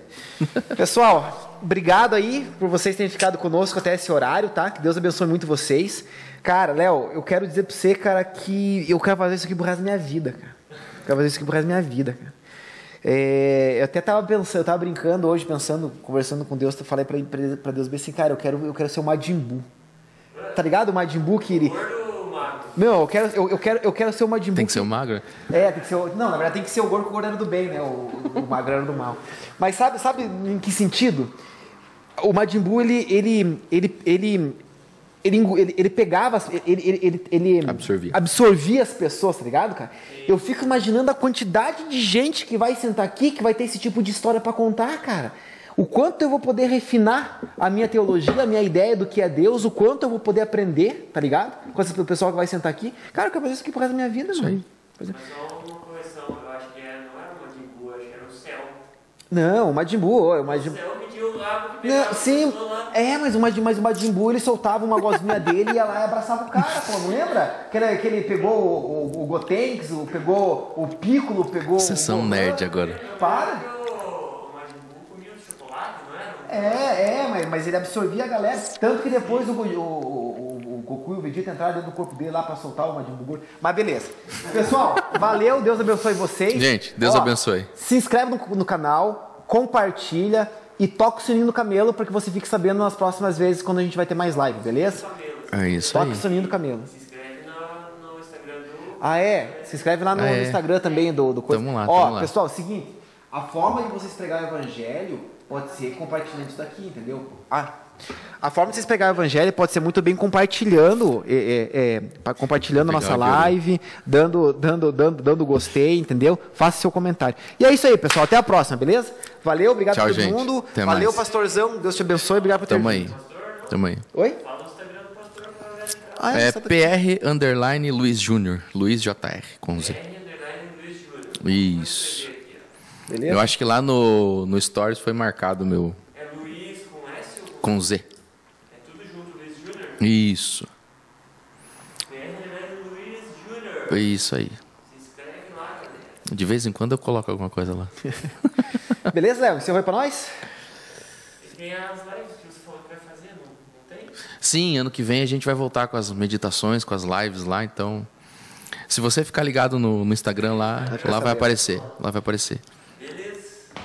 Fechou? É nóis. Tchau pra galera aí. Até mais. Olha pra câmera. Dá tchau. Eu já dei tchau um monte de vezes. Tchau.